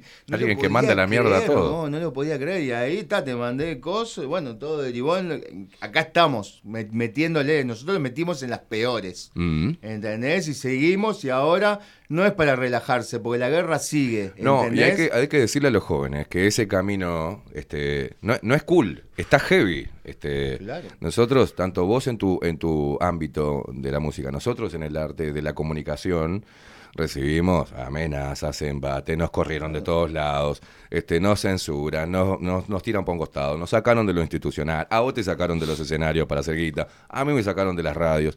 O sea, cada uno que, que se enfrente a esto sabe que entra en una guerra, en una Claro. guerra que hay que tener huevo para seguirla, o sea, no hay que flaquear. Y no hay que, claro, no hay que, no hay que caer. Por eso te digo, es muy importante el apoyo de la gente. O sea, en- eh, si yo no siento de la fuerza, o sea, eh, no- Es lo mismo, es lo mismo sentido. para vos ir a hacer un, un show que no llene. Lo mismo que si yo estuviese acá haciendo el programa y tenga dos mensajes por día. Claro, este, y che, la gente dónde está, y que no me lleguen mensajes, que no haya interacción, que no cuando hicimos la fiesta de la humanidad que hayan ido Claro. dos personas. No, Claro. se llenó hasta los huevos. Y eso es una muestra de que hay mucha gente que, eh, dentro de sus limitaciones y sus problemas, coincide, pero tiene que dar un pasito más, que es el pasito de, de estar activo. Exacto. ¿Dónde hay que ir? Vamos, Claro. hacemos presencia. Y, y- y- y otra cosa, este, Porque es un mensaje para los hijos de puta que nos quieren clausurar. Pará, pará, pará. Por supuesto. Estos locos van donde sea, hacen un show o hacen algo, este, lo que sea, y se llena. O sea, el mensaje tiene que ser fuerte desde lo presencial. ¿no? Exacto, exacto, porque además, este, vos, a vos te sacaron de todos lados, creaste tu propio espacio. Siempre hay. Pocas, pocas personas pueden darse cuenta de lo enorme que es eso. Claro. Y del mismo modo, si a mí me sacan de los escenarios, yo voy a crear mi propio espacio. Punto. Haremos nuestros festivales alternativos. Me Oh, gusta eso, ¿eh? ¿Quién me está jodiendo? Me gusta lo de los Pepe festivales Canedo. alternativos, ¿eh? Claro. Tenés el mensaje, tenés el, ponete, ponete el, eh, a ver si escuchás, Juan, el, Ah, ¿el el- mensaje de Alfonsina? A ver si está, a ver, a ver. Fíjate, ¿Escuchás A bien ahí? Sí, sí, señor. A ver qué nos dice Alfonsina, que te manda vos saludos. Hola Juan, te deseo la mejor suerte para el sábado 18. Mejor dicho, mucha mierda. Te quiero mucho. Un beso. Alfonsina. Alfonsina, te amo, gracias. Divino mensaje. Contigo en el corazón este sábado, pero ¿sabes cómo? Te voy a dedicar data y todo. Y Así. todo. Y es una niña. Claro, Y que se cantó todo data conmigo ahí arriba del escenario. Hay creo O que sea, hay, hay un poco de material, creo que en YouTube, de gente que filmó a Alfonsina cantando Claro. contigo, que le diste el micrófono, Claro. subió al escenario Increíble. eh, contigo cantó y se todo cantó el tema, se sabía toda la letra. Bueno, o sea, que, que- que yo a veces me equivoco y no la sé. Se sabía toda la letra. Impresionante, la verdad, Increíble, impresionante. Increíble. Una presencia de ánimo tremenda para estar ahí. Impresionante, Alfonsina, te quiero mucho, te mando un beso enorme. Y así como Alfonsina, muchos niños también, que, Mm. que, a- por ejemplo, a mí me, me han criticado por, por el lenguaje, sabiendo que hay niños que del otro Mm. lado. Pero yo no voy a decirle a los padres que le tienen que decir si es que escuchen o ¿Vos- no. ¿Y no llevan los papás a los niños al fútbol? Al ¿Qué, fútbol. qué escuchan ahí? Ni idea. ¿Qué escuchan ahí? ¿No Ay, critican el fútbol? Qué mal referee que sos. o sea, Claro, señoras que, que- que- que- que dicen, ay, que lástima tu mamá, que... Claro. de- no, No. no es así. De eso no se quejan. Quiero mandarle saludo a tu mamá, O a tu sea, hermana y a tu tía. Claro, no. Y, y sí, bueno, y si estoy caliente mando todo a la concha de su madre. Es así, perdonen, perdón. No, no, yo quiero saber las escuchan, familias. Pero es así. Quiero ver cinco niños, cuatro niños y que el papá esté arreglando algo y se dé un martillazo en el dedo, que es lo que dice el papá, ¿no? Claro. Ay, maldito. Y la violencia intrafamiliar que sí existe. Claro. Este, que se weaponice, o sea, que se, que se use contra la gente es otra cosa. Pero sí existe este, los insultos en las casas, este, gente que Bueno, se lleva muy mal, Creo que familias que nosotros se llevan muy mal. traspasamos también la barrera de, de- de eso que nos quieren decir lo que son las malas palabras. Para mí Eso y para vos, estupidez. guerra, Para vos- hambre, asesinato, violencia, eso es mala palabra. Corrupción, política. corrupción. Exactamente. Ya serían dos palabras ahí. Este, o políticos directamente, es una mala palabra. Pero, pero bueno, algunos se asombran y, y no nos pueden escuchar el mensaje más allá de, Sí, de, de y las está bien. formas, Yo ¿no? por De eso, formas. en, en el primer programa que estuvimos acá, te dije, admiraba la paciencia de Aldo Mazzucchelli para poder eh, expresarse. Pero viste que está O puteando. Enil Sartú, la verdad que le tenés que levantar un monumento, porque está re caliente, pero el hombre se dirige adecuadamente. Bueno, yo no puedo, yo no, no soy así. Cuando me salta la térmica, me salta, Salta. la térmica. está. Y entiendo que es contraproducente, que me hace mal a mí y a la causa que, que, que, que Pero hay que estoy sacar. defendiendo de hay repente. que sacar como uno pueda, yo qué sé. A, a su tiempo, bueno, me morijero y, y- y uso el- un poco más la cabeza. La guerra no es entre nosotros, eso es necesario entenderlo. Me recalenté y mandé bien a la mierda a todos mis colegas por estar callado la boca y bueno, está. Este, basta. Eh, hay muchos, por suerte, Claro. colegas que sí me apoyan, aunque estén en, en otro lado de- del pensamiento este, político o lo que fuere, pero están conmigo. Eso quiere decir muchas cosas. Creo, evolucionar forma parte de eso, de, de rever nuestra propia postura, para, ¿no? para Este, arrancar. lo Esta el- guerra no se gana si nosotros no logramos transformarnos y cambiar, eso es seguro. Claro. Y bueno, lo que pasa es que somos humanos y la primera reacción era, che, vengan, loco, mirá lo que está pasando. No, bueno, ¿sabes qué? Son unos forros, man- man- váyanse a la mierda, Claro, porque claro, claro, hay que pelearla acá, muchachos. Pero después uno no comprende que vienen de palos distintos, que tienen otra cabeza, que tienen intereses comerciales también, que, bueno, decir, mira, para un hombre no se lo puede juzgar si dice, mira, si yo digo esto, eh, yo tengo, estoy, tengo un contrato. Y yo necesito esa guita porque tengo que darle de morfar a los pibes. Si yo me pongo en guerrero loco, pierdo y me quedo sin un mango. Juan, lo lamento, te apoyo, pero no, te, no puedo estar contigo en Por un supuesto. escenario. O a mí que me han dicho, yo, loco, tenés razón, pero colegas, ¿no? Periodistas, tenés razón en lo que decís, estás totalmente mal de la cabeza. Claro. Y lo entiendo, pero si yo digo eso en el medio en el cual trabajo me echan. Y yo Bueno, tengo que tengo los con pibes en la escuela, me pasó tengo eso. Este, ya está. la guita manda, Yo no puedo decir nada, decí vos. Claro. Bueno, yo digo, yo me pongo el overol y Bueno, salgo. pero anda aunque sea. Este, Apoyame, claro. claro. Ahí va. No saltes a, a- unirte o callarte la boca cuando digan que yo soy un hijo de puta. o sea, Claro. porque pasa eso. Exactamente. Es por acción u omisión. Exactamente. Hay, hay, yo igual estoy viendo, hay, hay, un, hay una esperanza también. Este, yo nunca pierdo la esperanza. La, la humanidad termina de alguna manera reivindicándose, alguno, se demora más. Siempre estuve eh, y estoy seguro de eso. Siempre el humano se, se reivindica y, y pe- empieza a pelear. Algunos agarran las armas mucho más rápido y otros le cuesta un poco acercarse al, al, al batallón este, humano para, para darle pelea. Pero bueno, estamos en, en algo bueno. Eh, vos sos un ejemplo de eso. De hace dos años estar en la situación que estabas y hoy estás este, con proyectos y estás metiendo, vas a meter un show ahora el sábado y tenés ganas de seguir haciendo música y se unieron músicos y de golpe te viste rodeado de gente con, con talento y con ganas de, de- de apoyar un mensaje que creen necesario. Todo se da vuelta, Juan. Sí. Hay que tener la paciencia para aguantar. Pero hay cosas humanas que tengo que pagar la luz, tengo que pagar el alquiler, tengo, que pagar comer, los gastos comunes, tengo que que estoy comer. arruinado. O sea, y sí, es la, la triste realidad. Yo si no puedo tocar, que, que ahí la calentura este, totalmente por el avasallamiento de nuestros, con las medidas sanitarias, de, de nuestros derechos inalie- inalienables, punto, lo que, lo que dice Adolfo Manifesto, ¿viste? No me dejan trabajar, ¿entendés? Por una supuesta pandemia, lo que fue, las medidas sanitarias que toman burócratas en otras partes del mundo que no le interesa nada la vida de los uruguayos, ¿viste? Y entonces, y sí, me caliento y está. Este, pero, con, pero sí, tengo la, la- la cabeza y la- las pilas puestas ahora para seguir adelante dando la batalla mientras pueda, mientras me dé el cuero y mientras la gente este, realmente me haga sentir que vale la pena lo que hago. Y la gente te lo está haciendo sentir, Juan.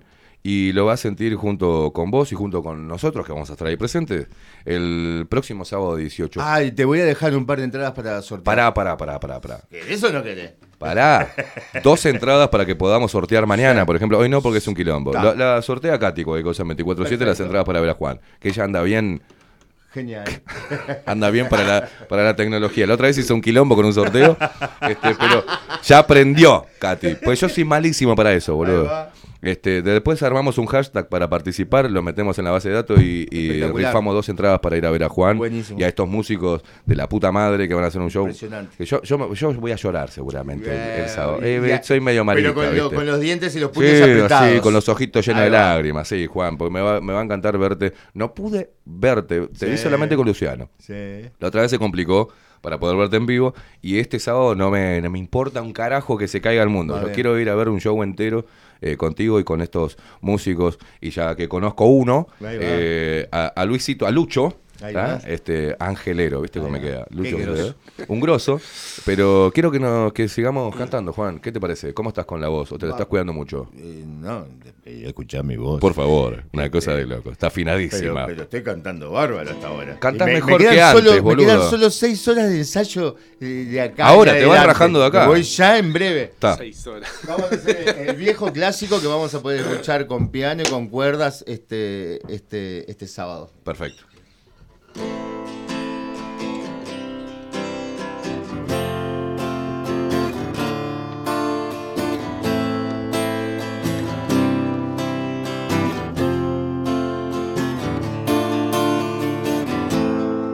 Tu mirada en mis ojos, las lágrimas que caen,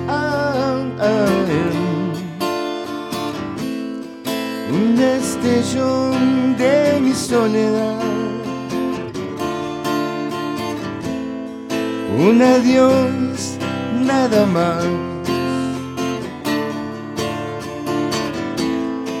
en silencio y en el día. Sigue siendo solo un día más. Otro tiempo, otra vida. Tal vez un mejor lugar.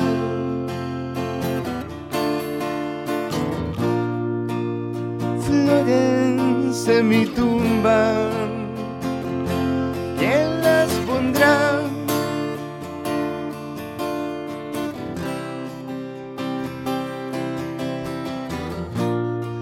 solo flores en mi tumba y mucho que olvidar.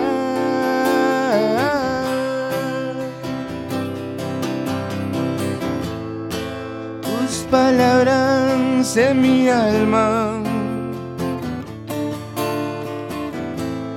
Mi silencio al recordar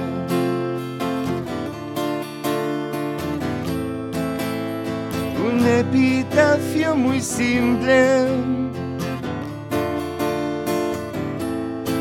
No podrás pronunciar. Oh, Pondré flores en mi tumba. ¿Quién las pondrá si no?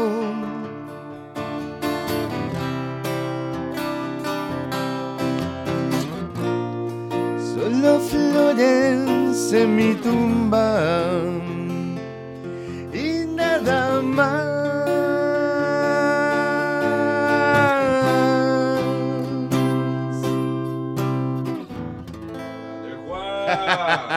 Gracias, gracias, gracias a todos. Gracias, Lucho. Qué grande, loco, qué grande. Qué placer tenerte acá. Gracias, loco, vos. por estar siempre también del otro lado apoyando.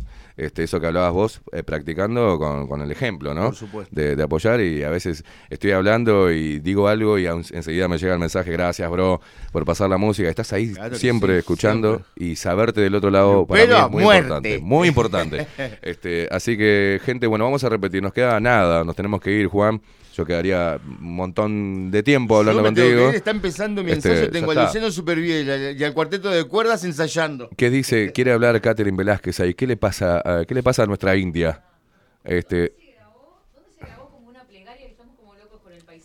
Eh, ah, eh, fue la plegaria tiene imágenes que están que, que, que tiene Federica Odriozola que, que hay que mandarle saludo porque le está, está haciendo lo- los videos. Ayer salió un video de, de un tema hecho por, por ella. Sí, que otro está más. muy bueno. sí, sí. Y, Este, y viene el de Flores en mi tumba en breve también. Pero Federica filmó en la Amazonia, este y, y- y acá fuimos a filmar a, a una chacra, una locación que nos prestaron ahí, en Pando. O sea, En tiene Pando, ¿verdad? imágenes de la Amazonia y de Pando.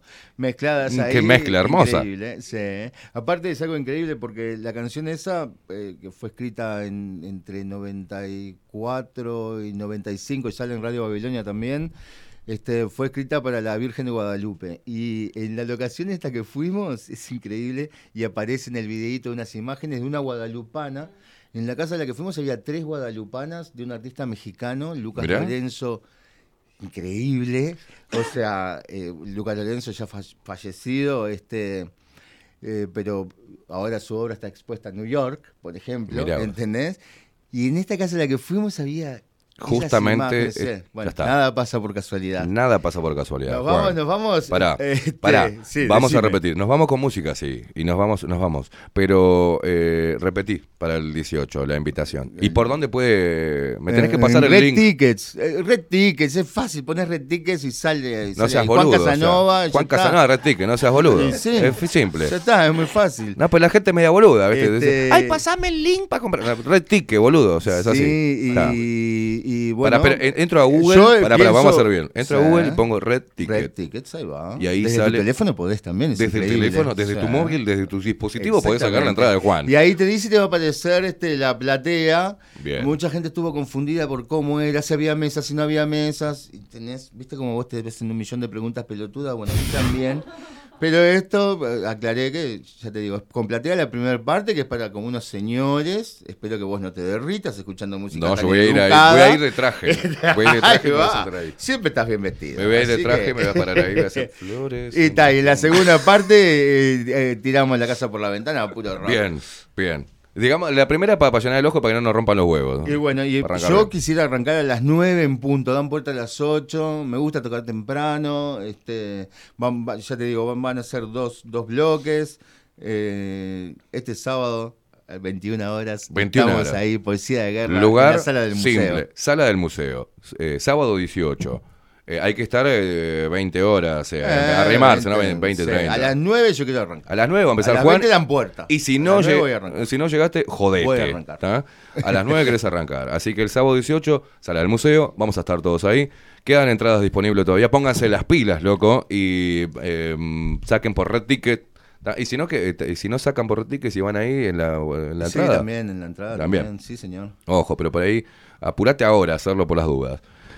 Juan Casanova llena el próximo sábado con estos músicos. Gracias, le, le agradezco a Luis. Lucho Angelero. Eh, que ¿Se hayas acompañado hasta, hasta este bestia. Ya me quedó, ya me quedó, ya me quedó. Estuvo practicando, Este, Lucho, estuve practicando, porque le iba- Angeleri le dije, no, ese jugador de, de su jugador estudiante. Angelero, Lucho Angelero. Que eh, ya, ya saben, esto es su casa cuando quieran Gracias. venir a lo que sea. Vamos a hacer música. ¿Querés, hacer algo íntimo acá, tipo un unplugged de, de, Por ejemplo, de Juan a para los luperos? Algo vamos a me meter encanta, seguro. me encanta. me Y nos encanta. vamos a hablar con un fragmentito de esto. Tocate un poquito. Ya lo sabes. ¿A qué te suena? No tienen alma, No no sienten empatía. Los entes criminales que controlan tu vida, la tecnocracia modela tu normalidad. Te quieren zombie, no te quieren pensante. La data viene, la data va. Somos la mercadería en la cloaca virtual. Las arañas en la red nunca dejan de traquear el rastro que va dejando tu identidad digital. Vamos, eh. Morde tu voz al menos para respirar. Para vos, Alfonsina. Vivir con miedo solo te paraliza. Y ahora es momento de actuar. Morde tu voz al menos. ¡Vamos, canten! ¡Apa! Vivir con miedo solo te paraliza. Ahora es momento de actuar. Sí. Chao, Luperos. Vamos, gracias. carajo. El Gracias, sábado, Katy, 18. Gracias, King Kong. ¡Vamos! Gracias, Kami. Por favor, gracias, Vamos guacha. arriba. Animal, Gracias. un placer, loco, un placer. Nosotros tenemos que ir, viene Catherine Velázquez 24-7 Express, quédate ahí prendido a Twitch. Eh, no tenemos internet, así que Twitch es el, único lugar donde nos podés ver y nos escuchás a través de bajolalupa.uy. Sábado 18, Juan Casanova, va a estar Lucho Angelero también y todos nosotros apoyando a este animal que tiene que dar un lindo mensaje y un mensaje muy fuerte y necesario en estos tiempos. Nos vemos, nos vemos, nos vamos, nos vamos, váyase a... Nos vemos el sábado. Váyase a, Gracias por a ensayar, por favor, arriba. Nos vemos nosotros. Chau, chau, chau, chau, diría Tinelli. La cloaca virtual, las arañas en la red nunca dejan de traquear el rastro que va dejando tu identidad digital. Morde tu voz al al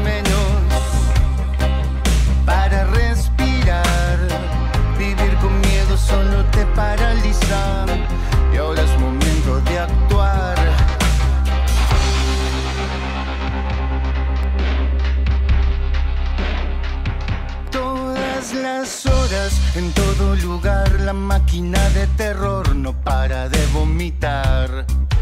Mantener a distancia, quédate preso en tu casa, que todo esto lo hacemos por tu seguridad. Morde tu voz al menos para respirar.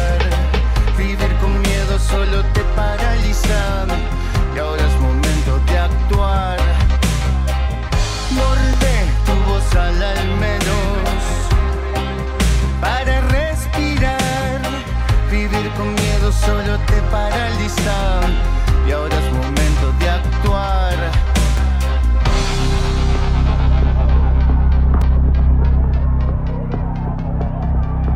La densidad se espesa.